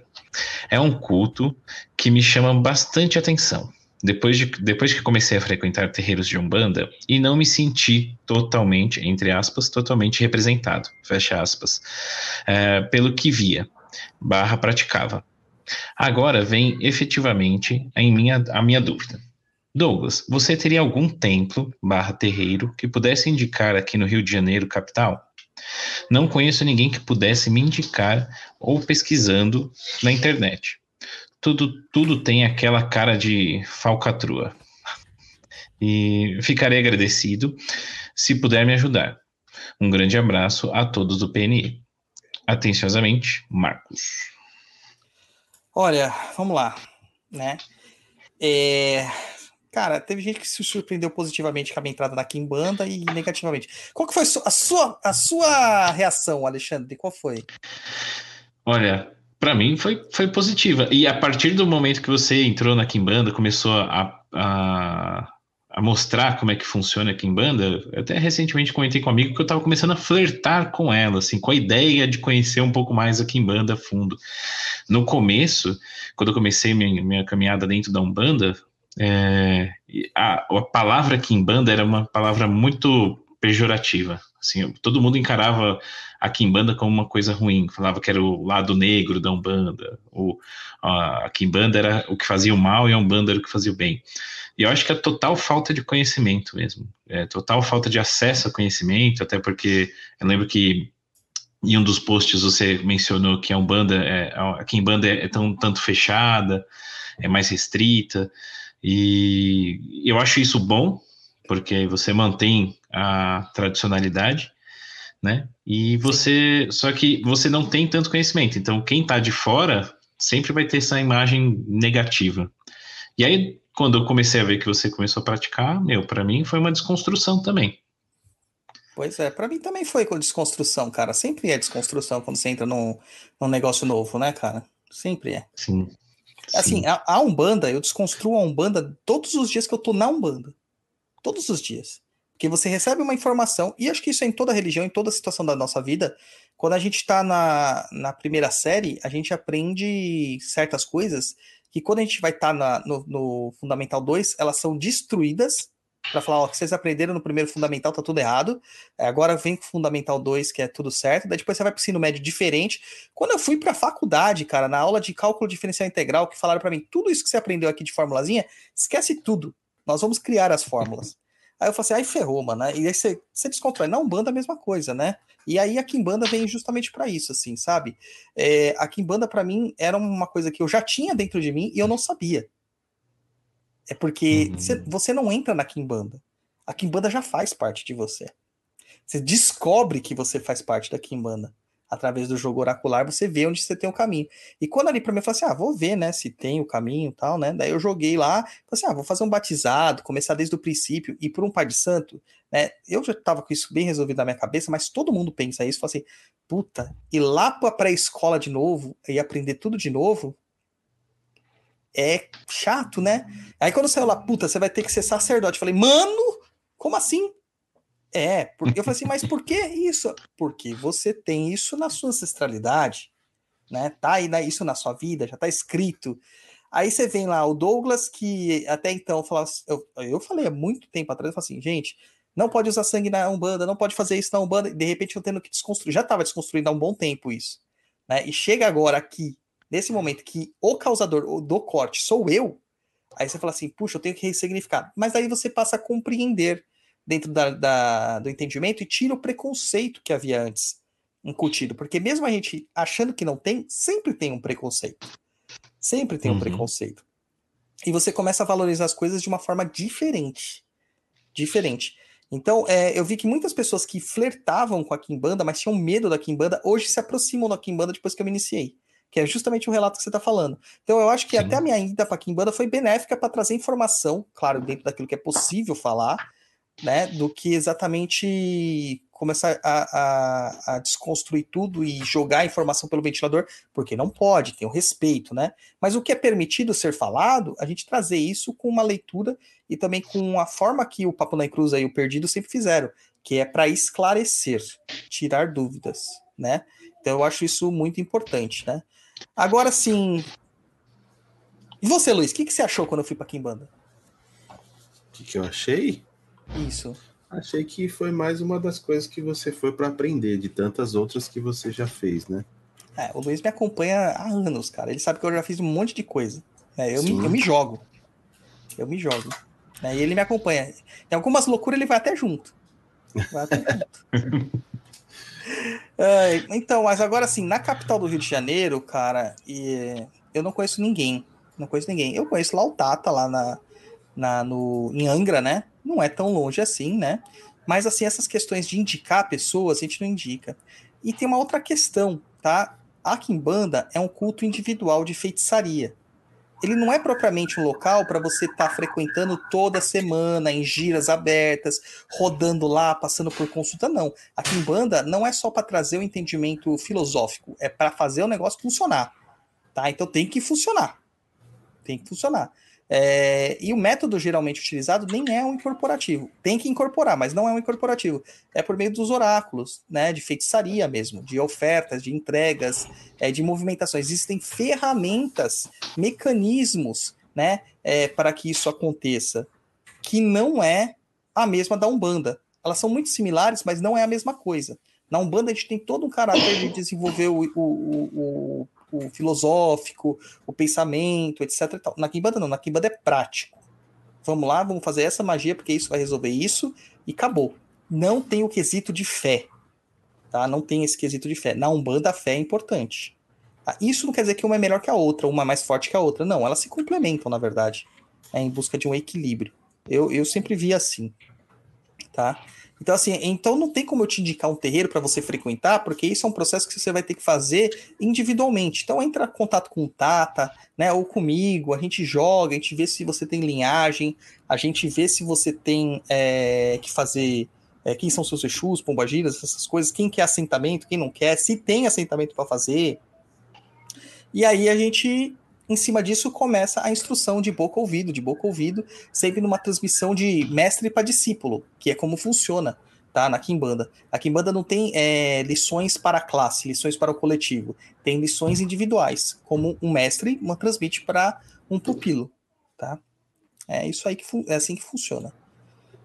Né, japonês? Estão perguntando aqui se você vai fazer corte do Yorkshire. Do Yorkshire. É, o Yorkshire já era, mano. Yorkshire agora virou meme. Eu vou até criar um Yorkshire assim no, Alguidar, né? É que eu não sei, eu não sei desenhar, mano. Se eu soubesse desenhar, já tinha feito a figurinha. Perguntaram estamos até, aí. até da minha melzinha. O, o Guto tá, tá doido. né, cachorro? Não, se, ah, ah, se depender disso aí, como que é o nome do, do, do, do cachorro do, Do seu irmão? cachorro? Murphy. O Murphy já quase comeu ela lá. Nunca vi uma cachorra tão desesperada. O Murphy é um American Bully gigante. Mas é um crianção, cara, um bobão. E a Mel, aquela coisinha pequena, que é uma Spitz, toda nervosinha no colo do Luiz. O Luiz pôs ela no chão, ela pediu arrego, mano. Ela pedia pra É. subir no colo dele. Ligeira, né? Ligeira. Ô Douglas, posso só Pode, fica à vontade. Só pegando um gancho aqui, eu acho que é, você falou processo de desconstrução ali. Eu acho que a Umbanda, no meu ponto de vista, do decorrer do tempo, ela desconstruiu tanto que hoje a gente tem o que a gente tem, como aquele pai de santo lá no começo que não, não consegue ter um controle legal. Acho que perdeu tanto, de tanto desconstruir, ela perdeu muita coisa, né? E aí a Kimbanda, justamente pelo fato dela se manter um pouco mais reservada, ela se mantém é, com, os- a ancestralidade dela bem mais forte. Com Sei, certeza. foi o que eu consegui enxergar agora aí. É porque é fechado, né? É hermética, né? A Kimbanda é hermética, ela é fechada. Então, se ela tá fechada, ela tem inclusões de outras práticas, mas são inclusões controladas. Não são inclusões é, como acontece com a Umbanda, que tudo é permitido. Né? Não é que é tudo permitido, é que as pessoas fizeram isso da Umbanda. Porque se você vai no terreiro de Umbanda das Antigona mesmo, você vê que tem muita coisa lá que não entra. Tem muita coisa lá. Não é assim e ponto. Na minha tradição não é assim e ponto. Acabou. É isso. né? Então, é, é, infelizmente, se desconstruiu demais mesmo e se desconstruiu de uma situação, por uma situação incômoda, no caso, né? Que é perder a essência. Sim. Perder a essência. Ô Luiz, tá perguntando se você vai pra Kimbanda também, japonês. Respondi lá no chat lá, não. Não, poxa. Quem vai segurar o bode pra cortar, mano? Quem vai me ajudar a desossar o boi? Não faço ideia, Brod.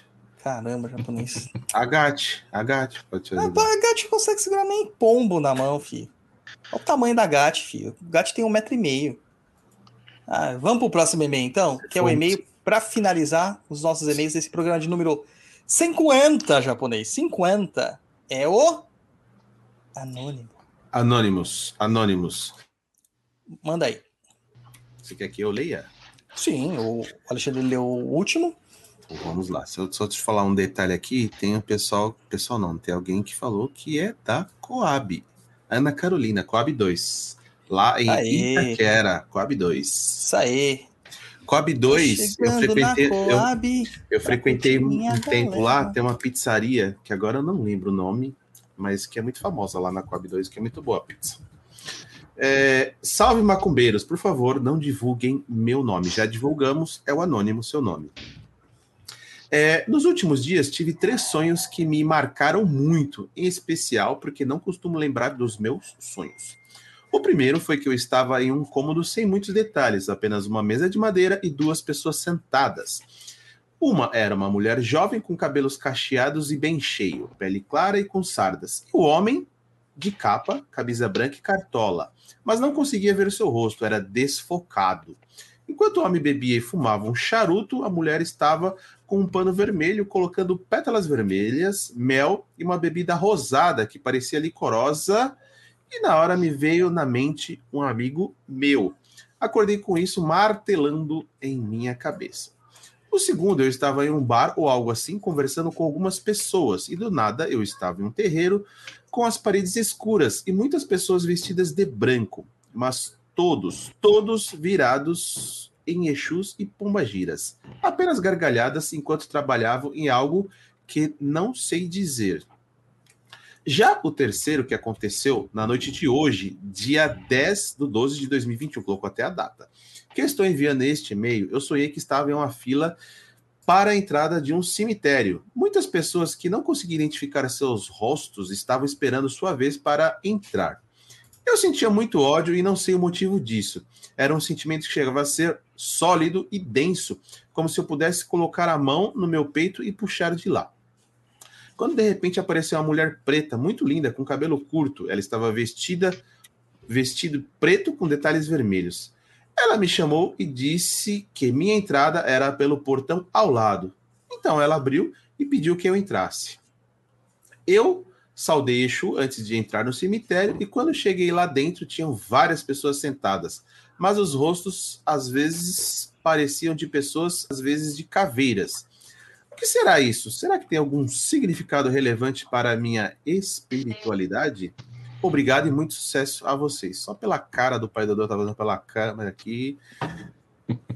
Acho que não vem coisa boa, mas tudo bem. Cara, o que, que significa isso? Que ele tem que sentar na TV, ali em frente à TV, e assistir Netflix até ter uma paralisia das duas pernas, né? Cara, é um chamado pro bicho se ligar na espiritualidade. Ele tá fazendo desdobramentos astrais e não tá percebendo. Olha a lucidez dos relatos. Nenhum sonho tem esses, essas, esses detalhes aqui. Não existe isso. Ainda três sonhos desconectados e que se conectam no final. né? Ele está participando de trabalhos é, em vários campos aqui, tá? Em liras, em encruzilhadas, em cemitérios, com os Exus e Pombogiras. E os caras ainda estão falando, ó, seu lugar para entrar é pelo lado, sabe? Tipo, não é pelo portão da frente. Quem entra pelo portão da frente é convidado. Quem entra pelo portão do lado é quem trabalha no lugar. Entende? Olha, Pana, é muito simbólico, é muito significativo. A única coisa que eu tenho para falar desse meio imenso aqui é: você tá no terreiro? Se não tá, cara, corre.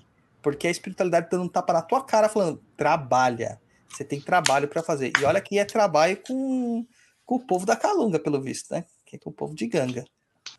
E aí, Alexandre, você na sua experiência aí de macumbeiro, cara, o que, que você vê aí? Olha, é, é o que você falou. Eu acho que é mais do que um sonho, é quase um contrato ali, um chamado para a pessoa entrar logo. Eu já tive alguns sonhos assim quando eu entrei. E, inclusive, até comentei com você um que eu vi no Exu, que agora o seu tiriri sentado.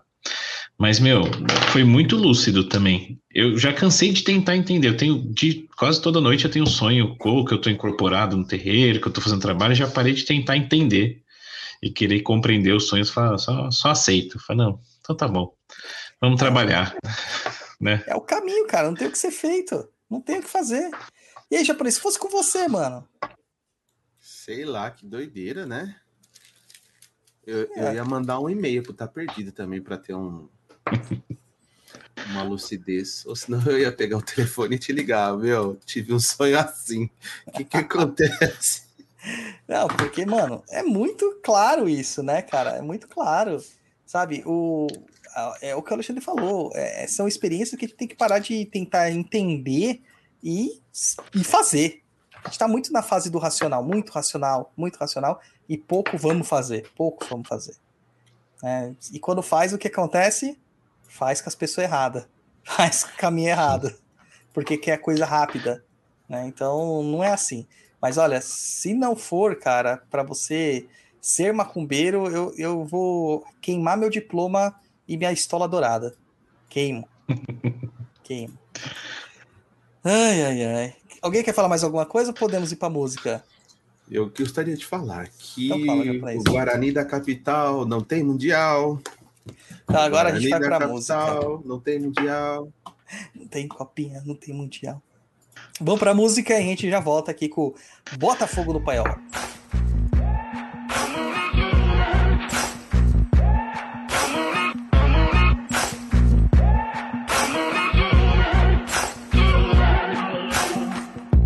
Maybe I'm foolish, maybe I'm blind, thinking I can see through this and see what's behind. Got no way to prove it, so maybe I'm lying. But I'm only human after all. I'm only human after all. Don't put your blame on me. Don't put your blame on me. Take a look in the mirror. What do you see? Do you see it clearer or are you deceived in what you believe? Cause I'm only human after all. And you're only human after all. Don't put the blame. Voltamos aqui com esse quadro que eu nunca quero dar pauta. Tá novo, já faz um ano. E aqui o nosso apoiador, a pessoa convidada que tá aqui conosco, falando conosco, vai fazer uma pergunta para nós. Aquele momento que nós trememos na base. Manda aí, Alexandre. Pensou na pergunta?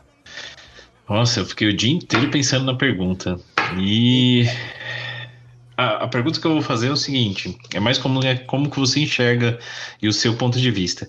Eu ando reparando uma crescente desconstrução de diversos terreiros, diversos pais de santos, na questão da, do sincretismo. Né? Tem muita gente querendo desconstruir essa questão do sincretismo, querer fazer uma umbanda mais raiz, mais puxada para só para cultuar orixá, só para cultuar é, tem imagens de orixás e, e, e não se fala mais de santo católico. E ao mesmo tempo, eu vejo algumas umbandas onde pouco se fala de orixá, pouco se fala de umbanda e muito se fala de santos católicos. É, no seu ponto de vista, essa desconstrução, o quão positiva ela pode ser para um terreiro ou para a pessoa em si? Então, é uma pergunta polêmica, Alexandre? Pensou bem, hein? É assim, cara, eu tenho, eu tenho um trabalho na Umbanda que eu venho trazendo essa necessidade do entendimento das bases da Umbanda há muito tempo. O, o- o blog Perdido em Pensamentos, ele tem desde 2011, ou seja, 10 anos já, né? Fez 10 anos de existência de blog é, falando sobre espiritualidade. E assim, desde muito tempo, nesse mesmo blog, quem quiser pode pesquisar lá os textos antigos, eu falo da uma necessidade de ter o reconhecimento de uma Umbanda Banto, de uma raiz Banto, que foi é, destruída por uma raiz Yorubá que não existe na Umbanda, e outras questões mais. E isso veio ganhando, né, força, muito, muito, muito força. De assim, para quem olha de fora, é uma coisa maravilhosa, né? Porque a gente está buscando raízes, buscando fundamentos, buscando honestidade, etc e tal. A questão é que é uma visão simplista. Eu não posso falar ingênua, porque as pessoas que estão fazendo isso não são ingênuas. Elas têm uma agenda para isso. Né? É, existem duas pessoas que estão fazendo isso, principalmente no Twitter, que eu tinha até um certo apreço pelas posições dele, mas de repente eu vi que radicalizou. Né? radicalizou e tudo que é radical demais você não pode ter esse entendimento. né? A Umbanda ela é uma re- religião mestiça. Ela é nitidamente uma religião cabocla. Não cabocla de índio, mas cabocla na mestiçagem do povo mesmo. né? A gente fala, é, Umbanda é casa de caboclo e preto velho. Então o indígena tem um papel fundamental nesse, nesse pormenor. E de repente eu vi nessas próprias construções é, de fundamentações, buscas por esse purismo, abandono do sincretismo, é, uma certa forma de ignorar o processo indígena e o processo popular do branco também. O branco colono, o branco pobre, o, branco, o branco. Não o branco que era dono de terras, não o branco que era dono de escravos, não o branco que era dono de engenho, mas o branco pobre, aquele que também trabalhava na lida ali do dia a dia, que lavava a roupa no mesmo, na mesma é, pedra, no mesmo rio que, as, que, o, que a, a escrava africana fazia naquele momento, que os indígenas se banhavam, é, que não tinha escravos, que não tinha empregados, né, que estava também subjugado e afins. É, e eu vi que existia uma agenda por trás disso. É uma agenda. E quando a gente pega essa agenda, é, uma outra pessoa, que eu nunca fui com a cara dessa pessoa também, ela se colocou como um mártir nessa situação. E a gente sabe o passado da pessoa, né? Quem fez a pessoa, a estrutura que foi feita, Hum. é, que foge completamente disso que ela está defendendo. Completamente. E aí, me bate aquela situação. Fazer desta forma, as coisas como estão, buscaram, buscaram o entendimento das raízes, legal, legítimo. É, explicar as raízes, legal e legítimo. Agora, desconstruir e invalidar tudo o que se passou é dizer a mesma coisa que eu digo em vários programas, em vários, várias aulas. Você está indo contra a ancestralidade e a Umbanda é ancestral. Então você está dizendo que aqueles que vieram antes de você, que te fizeram, que foram os pais dos seus pais, que foram os espíritos e etc. e todos que fizeram a Umbanda desde a época que o primeiro é, africano encontrou com o primeiro indígena em solo brasileiro, lá em 1530 alguma coisa, você está falando que todas essas pessoas estavam erradas. Você está falando que todas essas pessoas sempre viveram uma mentira. Você está falando que todas essas pessoas eram enganadas e que a Umbanda delas não funcionava. Só que a gente vê hoje em dia que a Umbanda de antes funcionava muito mais do que as Umbandas de hoje. Uhum. Inclusive, dessa pessoa, dessas pessoas que eu cito, né, que eu não posso falar nomes, é, a gente tem relatos de pessoas que foram aos seus locais de atendimento e que saíram completamente frustrados porque não resolveu nada. Então, ter retórica é uma coisa, prática é outra. O que nós fazemos aqui é retórica. É retórica e dialética. É isso que nós fazemos aqui. Que é uma escola filosófica grega, que é uma escola filosófica branca. né? E que vem principalmente das estruturas helênicas, mas também das estruturas da própria igreja católica. Isso é retórica e dialética, que é como a gente conversa. De defender um tema na internet, defender um tema no Twitter, no, YouTube, com discursos e afins, isso é dialética e retórica. É, inclusive, a gente aprende isso nas, na aula de teologia, né? Quando se faz teologia de verdade, não só teologia de Umbanda. Aí, é, a gente tem essa questão de invalidar o passado. Essa questão do sincretismo é uma, mal, uma má compreensão em alguns aspectos, de pessoas que não compreendem o que é sincretismo. A maior parte das pessoas que são contra o sincretismo é agenda também. É agenda também. Porque a própria estrutura do povo banto era sincrética. A própria estrutura do povo malê era sincrética. A própria estrutura do povo iorubá antes do advento do homem branco na África era sincrética. Só não vê quem não estuda. Se você estudar as obras que a gente tem a vastidão sobre o povo banto, o povo iorubá, é, e também os malês que quase foram dizimados no Brasil, existem pouquíssimos malês no Brasil, você vai ver que existe uma, uma, uma, uma, um sincretismo natural deles. Inclusive, todas as religiões são sincréticas, todas, não existe pureza. A própria religião cristã, católica, ela é, uma, é um sincretismo danado em mitos helênicos, persas e romanos. É uma mistureba danada de, de, de, de mitos, incluído, incluindo a mitologia judaica. Mitologia, e a mitologia judaica é uma, é um, um, um, uma amálgama de construções babilônicas, acádias, cananeias e de todo aquele povo que vivia naquela região, né? É, também partes egípcias e tal. Então, cara, essa busca por pureza, para mim, é uma busca política. É uma, e não é uma agenda para as minorias. É uma agenda para se colocar como um ponto de divergência perante a todos os outros. E para criar um cisma. É para criar um cisma, para criar uma racha, para ocupar um espaço através de uma retórica, às vezes muito agressiva, que não se culparia com uma retórica explanativa. Entendeu? Então eu acho muito perigosa essa forma de falar. É... Até porque nós sabemos que tinha um, um carinha lá na, no meio da Europa uns, umas décadas atrás que, né, também tinha uma retórica ferrada assim que defendia esse purismo e as voltas às origens baseadas em mitologias. E a gente sabe o que isso deu. A gente Sim. sabe o que isso resultou, tá? É, não estou querendo comparar, mas a estrutura de pensamento é muito próxima. É muito próxima. E, e, e surte efeito até hoje. Efeitos até hoje. Para o bem e para o mal. Sim. Eu acho que mais para o mal, né? Porque a gente vê essa coisa. Então, a Umbanda, eu vou falar uma coisa aqui muito piegas, e todo mundo me chama de piegas mesmo, então, dane-se. É o meu pensamento, gente. Vocês têm que aprender a, a respeitar o pensamento alheio. A minha opinião é que a Umbanda é brasileira, e que por ser brasileira, ela tem uma, uma, uma força de união. Nós estamos num país racista, nós estamos num país machista, nós estamos num país misógino, nós estamos num país homofóbico, nós estamos num país transfóbico, nós estamos num país pobre, fóbico, tem isso? Deve ter algum outro nome, né? Eu não sei. É, fobia de pobre. Nós estamos num país assim, é, que tem todas essas coisas. Existem várias pessoas assim, que não detêm posses, mas que também são todas essas coisas que nós falamos. Mas não são todos. A grande maioria da população não é assim. Né? O povão mesmo não é assim. Eu, pelo menos, tenho que acreditar nisso, que senão, cara, eu perco a fé na humanidade. E a Umbanda, ela tem essa questão de falar assim: ó, gente, vocês são todos iguais, vocês têm que lutar um pelo outro. Por isso que a gente tem que, sim, lutar contra todas essas agendas que a gente citou, todas as, as questões que são contrárias à boa vivência do ser humano, mas de uma forma a integrar para que um dia a gente não tenha divisões. A gente tenha uma- um senso de união. É, e aí todo mundo vai me chamar de comunista, só porque eu tô com a camisa da, da União Soviética também, tá? Esse é, esse é um pensamento comunista, né, de integração. É, mas é a realidade.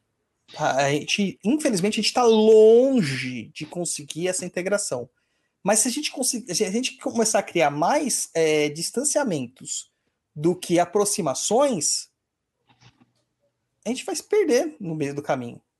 A gente vai se perder. A gente vai ser um monte de ilhotas e não um continente. A gente tem que ser um continente. É, e eu vejo muito essa questão assim. Não sei se eu te respondi, né? Mas tá. Ah, respondeu sim. Respondeu bastante. Até mais. É. Então, beleza. Japonês, vamos para a música, porque eu preciso beber uma água depois dessa que eu tô fervendo. E aí a gente já volta.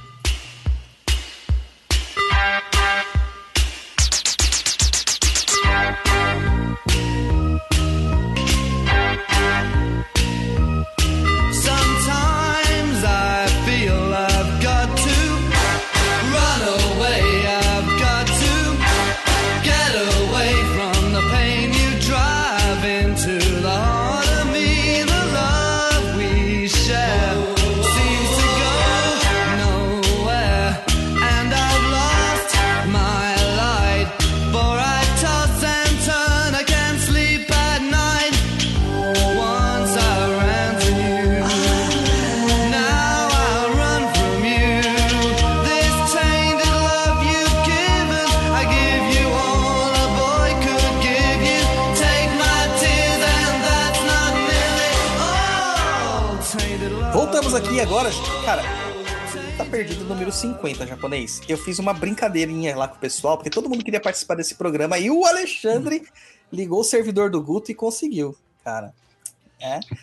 Então, assim, para comemorar esse episódio 50, a gente escolheu duas perguntas de ouvintes lá do Umbral. Eu ia fazer uma só, mas eu acabei sendo legal porque né, é Natal e tal, aquele senso de amor e tal, pra gente responder aqui nesse calor dos infernos aqui do Tá Perdido, tá? E é só porque eles são nossos apoiadores no catarse.me barra papo na encruza. Então, primeira pergunta aí, japonês, leia a pergunta do Exu Day Trader pra gente aí, do André Luiz Silva. Bora lá. Pergunta do Exu Day Trader, André Luiz da Silva, é: Hoje, um amigo do trabalho veio até mim com um ar de preocupação, querendo minha opinião. Ele disse que estava como consulente em uma gira e o guia disse que ele deveria colocar branco, pois seu preto velho quer trabalhar. Acontece que ele não. Acontece que ele não quer. É. Perguntou que se e perguntou. é, e perguntou se pode sofrer represálias, a exemplo das pessoas que têm missão e nem sabem disso. Eu percebi que isso deixou ele muito perturbado, pois para ele isso seria uma imposição. A mesma coisa ocorreu com o outro conhecido que foi dito à sua esposa que ela deveria colocar branco, senão iria morrer. Esses dois casos exemplificam um dos principais medos e motivos de confusão entre quem está conhecendo a Umbanda, como saber quem está se aproveitando, sendo em trabalhos de quebra de demanda ou qualquer tipo de quem realmente está a trabalho da espiritualidade. Comente, explique, justifique e monte a questão. montar uma tese pro André, né? Cara, é assim, o Alexandre também tá aqui, ele também pode dar o pitaco dele, porque ele vive isso no terreiro. É, encontrar um terreiro e uma pessoa que realmente seja coerente, a gente tem uma triagem para isso. Não tem nada antes pra gente fazer. né? É, só indo, só experienciando e abrindo o discernimento para o que está acontecendo. Então, assim, nada vai fazer você morrer nesta vida simplesmente porque você não aceitou uma missão espiritual. Isso para o médium regular, gente. Está falando para a maior parte dos médios. Tá? Se você não for esse médium regular, você vai ter uma doença, você vai ter um transtorno, vai ter alguma coisa que vai te levar de qualquer forma para o terreiro. E aí você vai saber se está certo ou não. Agora, a entidade não fala isso. Em momento algum. Dar notícias de mortes para alguém é uma das proibições que as entidades têm. De todas as formas que vocês podem imaginar. Ah, Existem algumas exceções, mas são raríssimas. Nessa minha vida espiritual, se eu sei de três exceções na minha vida inteira, 41 anos de macumba, e de todos os lugares que eu já fui, de todas as pessoas que eu conheço da macumba, três ou quatro são muito. Porque as entidades não têm a permissão de mudar as suas escolhas sem que você queira na Umbanda. Não tem. Ah, Então, poxa, se você não serviu, se você não for um bandista, você vai morrer. Isso é terrorismo. Isso é para incutir o medo. Na verdade, a Umbanda ela tem que ser uma opção feita por você, por livre e espontânea vontade. Claro que no começo pode ser uma, uma, uma pressãozinha, que nem aconteceu comigo, né? Que eu tive aquele distúrbio mediúnico e aí eu tive que aceitar o pedido. Mas era ele, o caboclo falou: isso é só para você ver como você vai ficar se você não aceitar. E nós sabemos o restante da história. Hoje estou aqui, pai de santo de Umbanda, sacerdote de Kimbanda. Algum motivo tem. Mais conhecido como Pai Dodô Tiogun. É, ou na Kimbanda de Kimbanda Zilau Apanzo. Então, cada coisa você tem uma coisa diferente, né? Virar pra mulher de, de um outro amigo e falar assim: ó, você vai morrer, cara, porque você não vai vestir o branco, sem noção. Isso é sem noção. Isso você vai só. Vai, você ouviu isso, o terreiro já não presta. Não é bem o terreiro, aquele médium não presta. Daí você leva isso pro dirigente. Se o dirigente nada fizer ou justificar essa atitude do médium de uma forma incoerente, aí o terreiro não presta. Só dá para saber se mergulhando. Assim E se o como você só vai... Pode falar, e Luiz. se, e se o dirigente. Como é que fala? Chancelar. Avalizar, chancelar, é. Terreiro não presta. Terreiro não presta. Cara, isso acontece em igreja católica. Você nunca sabe o padre que tá lá na frente. Você não sabe se o padre é pedófilo. Você não sabe se o padre, sabe, tem, Mas tem se for o padre filhos. Quevedo. É, o Quevedo tá morto, né, filho? Não. É. O... Na, igreja, eu- na igreja evangélica acontece isso, no budismo acontece isso. Então, poxa, até no, no João de Deus lá, que era uns, né, uma sumidade es- espiritualista barra espírita, porque agora os espíritos falam que ele não tem nada a ver com ele. né? Antes falavam que tinha, mas agora não tem mais nada a ver. né? Ele não fez tudo que fez, entendeu? Então, só dá para saber mergulhando e tendo discernimento aberto. Não aceitar as coisas da primeira, na primeira é, passada. Diz aí, Alexandre. É, exatamente isso. É, Tem que ficar de olho, porque hoje em dia a gente tem uma Umbanda é, que é muito quantidade, pouca qualidade. Tem muito terreiro que quer ter muita gente para falar que é um terreiro bom, que tem diversas pessoas, mas em questão de qualidade não são muitos. Mas também não reflete. é, esse médium talvez não reflita o que realmente é o terreiro, né? Às vezes é o, é o médium que está em desequilíbrio, e tá muito mais processo anímico do que realmente incorporado, né? É, É muita Fanta querendo ser Coca-Cola. isso, exatamente. E aí a pessoa acaba se perdendo, acaba até criando uma antipatia pela, pela religião, fala, pô, como é que assim eu vou morrer se eu não entrar? Então, o que que acontece? É uma ameaça Acaba de indo- morte. Sim, exatamente. Não sei se pode ser encarado como uma ameaça de morte e ser levado até judicialmente, assim, falando. Pode, ué. Eu acho que sim, cara. Se você não fizer isso, você vai morrer. Ué, é uma Sim. ameaça de morte. Eu acho que sim. É, é, no mínimo uma falta de ética. Sim. Então, Por parte é do médium. complicado. Então, Day Trader, é isso aí, cara. Comentado e justificado. Vamos para a próxima pergunta da Luana Pomponê Monteiro. Não sei se é Pomponê ou Pomponete. Só sei que ela vem do Texas, ela veio do Texas para o Chão de Jorge para participar de uma gira do Chão de Jorge. Olha que legal. Ó, internacional. Internacional. Manda aí, Alexandre, lê para nós. Oi, Douglas. Minha pergunta para o Tá Perdido é: Minha primeira vez que fui na Umbanda, achei que ia ser como uma consulta de oráculo, como um tarô. É, eu ia fazer uma pergunta e o guia ia me responder o que ia acontecer. Imagina a decepção quando fui e nada disso. Mas continuo pensando nisso. Que tipo de informação os guias têm acesso a respeito dos consulentes? Os guias veem, veem os nossos futuros, por assim dizer. Eles têm acesso às nossas vidas passadas? ou até nosso, uh, nosso uh, ou até mesmo ao nosso passado, nessa vida mesmo. É, quando eu sento em frente ao guia, o que eles veem? Luana, eles te veem, assim, a palavra que a gente usa colocamente é nua. Eles sabem tudo. E não precisa ser um espírito evoluído, tá? Qualquer espírito tem acesso às suas frequências vibratórias. Aí, se você permitir que ele entre, aí ele consegue te despir completamente.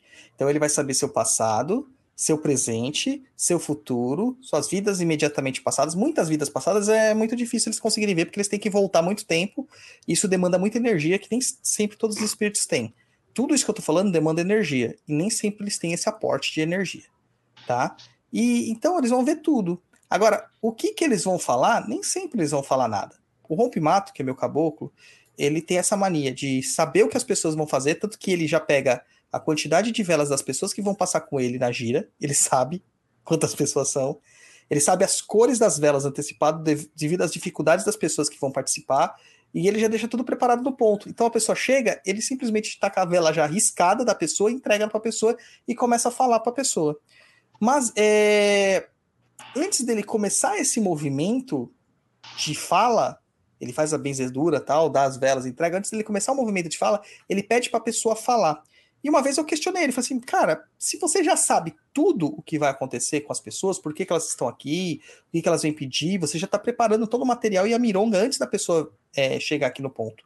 É, por que, que você pede para elas falarem? Porque parece que eu sou um médium frágil. Isso lá no comecinho, né? Daí ele virou assim e falou assim para mim: a gente pede pro filho falar para ele perceber o que ele está falando, porque muitas vezes ele não tem noção do que ele está falando, ele precisa pôr para fora em forma de palavras, ele mesmo vai ouvir a voz dele falando aquilo e a maior parte das coisas que ele vai pedir é besteira. E ali mesmo ele vai desencanar daquilo, né? Ele vai ele vai se distanciar daquela situação, né? E então, poxa, é, eles veem tudo, né? Mas um, um, guia sério, ele não vai fazer uso disso para te coagir, te constranger, nada assim, a não ser que ele for desrespeitado. Aí ele faz. E isso esquece, não é só Exu não, viu? Não é só Pombagira não.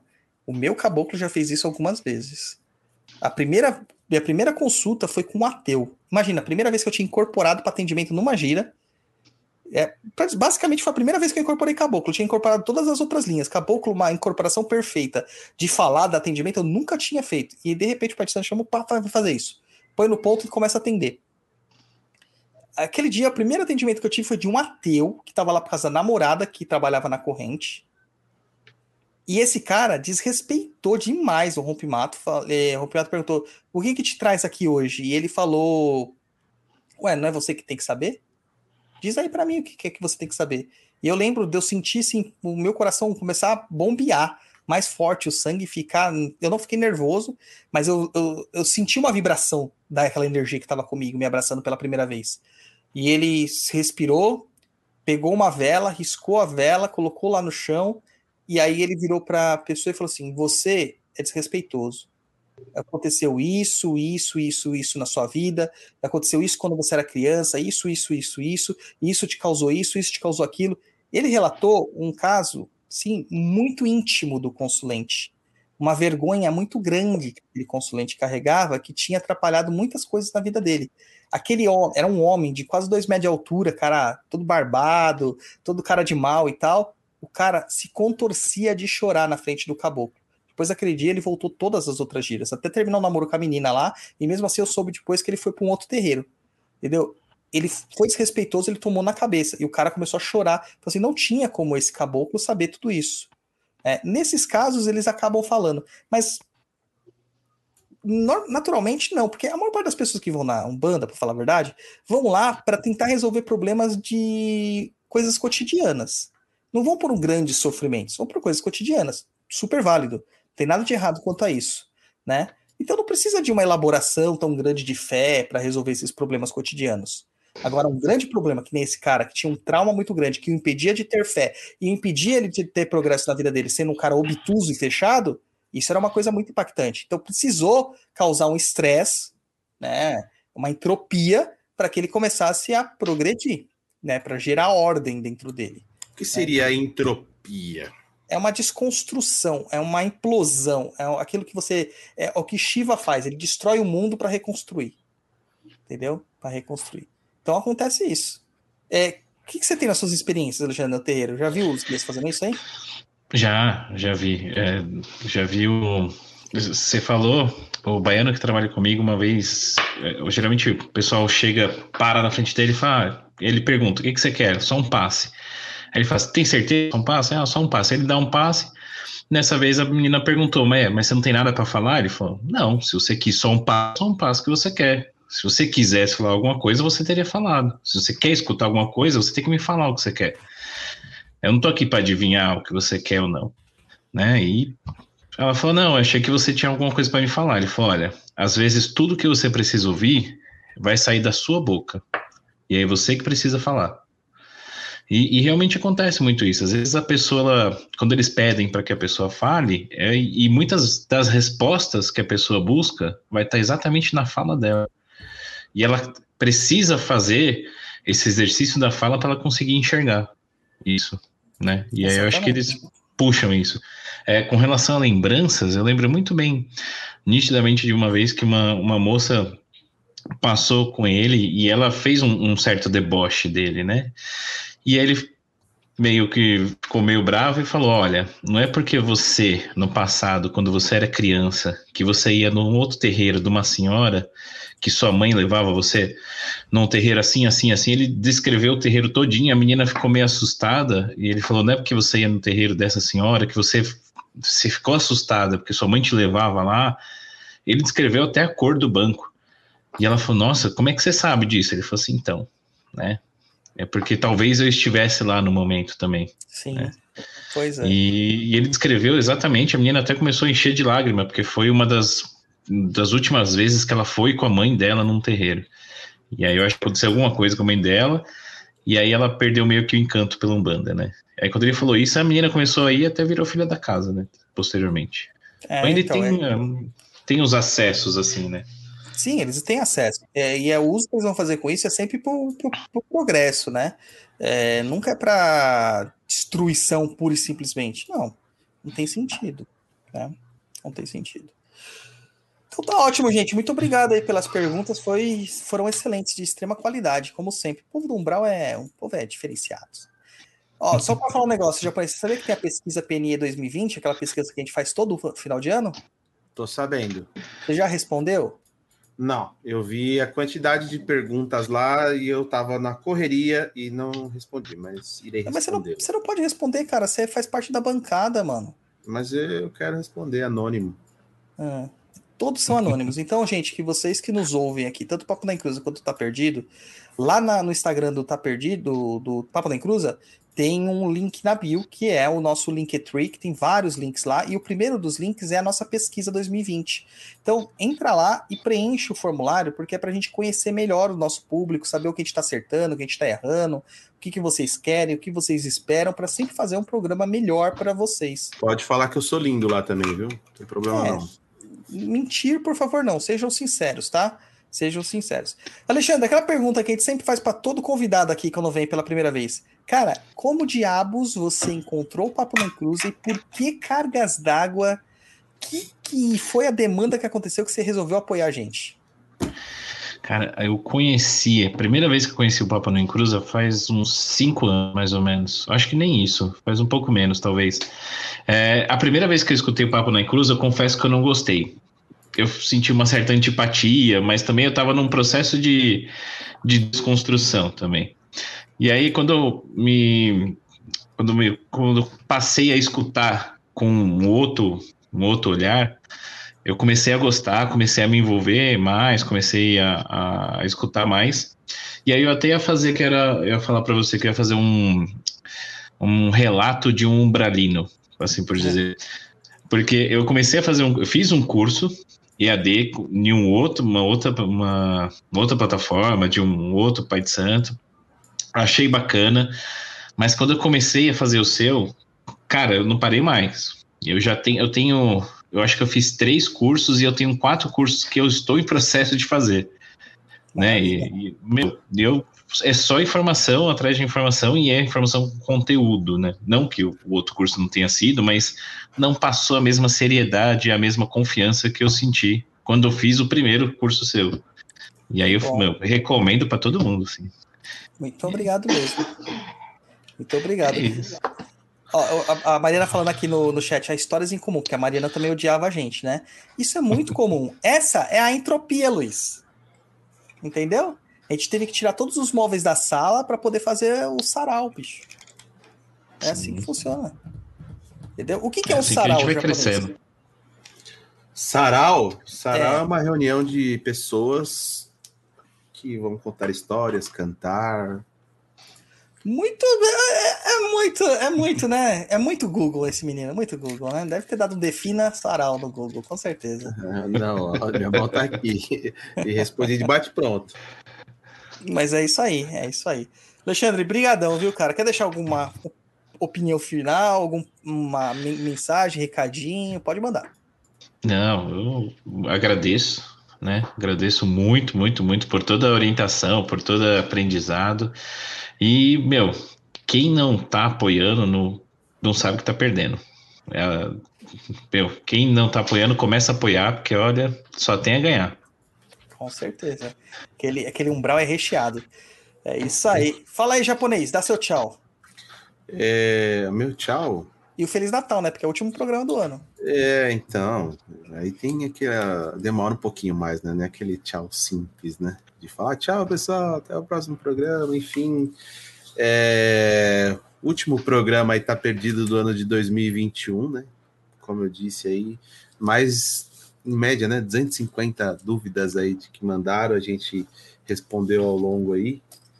É, enfim, obrigado a todo mundo que acompanha a gente. 2021 foi um ano desafiador para todo mundo, não só para a gente aqui do Papo também. É, muita coisa ainda, o mundo vai mudar. Enfim. Não tem muito o que falar, não, né? Queria falar mais, mas não tá vindo a inspiração para falar. Você tá, você tá muito sem moral, cara. Você tem que começar a tomar uns banhos de purificação, de elevação, tomar uns chazinhos de alecrim. Vamos para São Tomé, ir lá no pasto, colher uns cogumelos. Ixi, É puramente científico. Puramente interesse científico. entendi, tá certo. Tá? Bom, é isso aí, Alexandre. Obrigado aí por ter nos apoiar, obrigado por estar aqui isso. presente aqui no programa. Obrigado aí todo mundo que apoia, obrigado todo mundo do Umbral. Eu sei que eu estou extremamente sumido, mas é, todo mundo sabe, eu estou na correria maluca aí, trabalho, questão da minha mãe também voltou para o hospital, tá? Enfim, basicamente estou vivendo para trabalhar e viver em hospital. Ah, E- vocês terem uma ideia, eu pedi pro Luiz sortear já a rifa do Umbral lá Não, há uns detalhe, três meses já. Ó, a rifa tá aqui, ó. Tá, tá aqui, ó. Tá, ela está aqui. Ele não tá consegue. fechado. Ele Cara. chega em casa, grava e dorme. Daí no outro dia É. ele acorda, vai pro trabalho. Daí quando chega em casa tá podre. Daí vai pro hospital e dorme no sofazinho lá. Só pra Então ter uma tá- ideia, eu tá acordei, fogo, eu fui dormir ontem, era por volta de uma hora da manhã, e acordei hoje às cinco e meia, fui trabalhar, eu cheguei é, um minuto antes de começar isso aqui. Entrei correndo, tá uma loucura, nem jantei ainda, preciso jantar. Mas a gente vai, vai divulgar a rifa, porque afinal nós vamos ter que pagar lá o dito cujo, né? Então a gente Sim, já pedi mas- já até para os advogados pagar já o valor que tem que pagar lá para ele ficar Está feliz. aqui ainda fechado, ó, com o nome de todo mundo. Eu só É. preciso terminar de conferir todos os nomes e a gente abrir e fazer esse sorteio aí. Não pensa E que aí, caiu no esquecimento, não, mas é correria, correria. Então é isso aí, gente. Muito obrigado por vocês. Esse ano de 2021, que a gente chega em 2022, o último programa do ano. O último tá perdido, o último papo já aconteceu. E a gente volta em 2022, janeiro de 2022, janeiro de 2022, com muito mais coisas para vocês. Tá? Tem novidade em Curso. 2022? Não. Tem, tem curso novo na pauta. A gente, como todo ano, a gente vai tentar mudar um pouquinho o nosso mascote para dar um up nele. É, tem muitas coisas, cara. Muitas coisas, né? Mas vai depender do, do quê? Das pessoas responderem a pesquisa, para a gente Exato. pra gente poder saber- estudar Uhum. e, e, e ver o que, que a gente vai colocar no, na, de novidade para 2022. Então, pessoal, é, responde lá a pesquisa, ajuda a gente aí a compilar essas informações, entregar um conteúdo mais assertivo para vocês.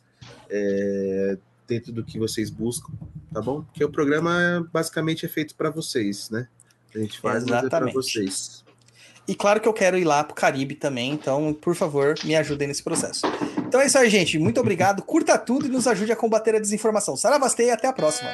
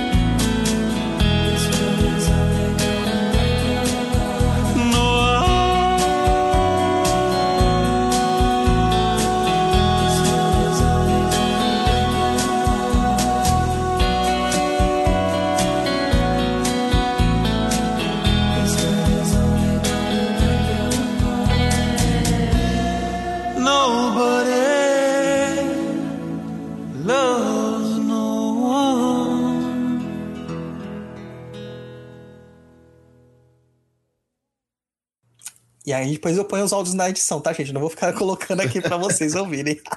Vai ter todo mundo que, que ouvir o offline depois. Japonês, Aham. exatamente isso. Pera só um minutinho, deixa eu atender o telefone aqui, gente. E... Alô? Alô?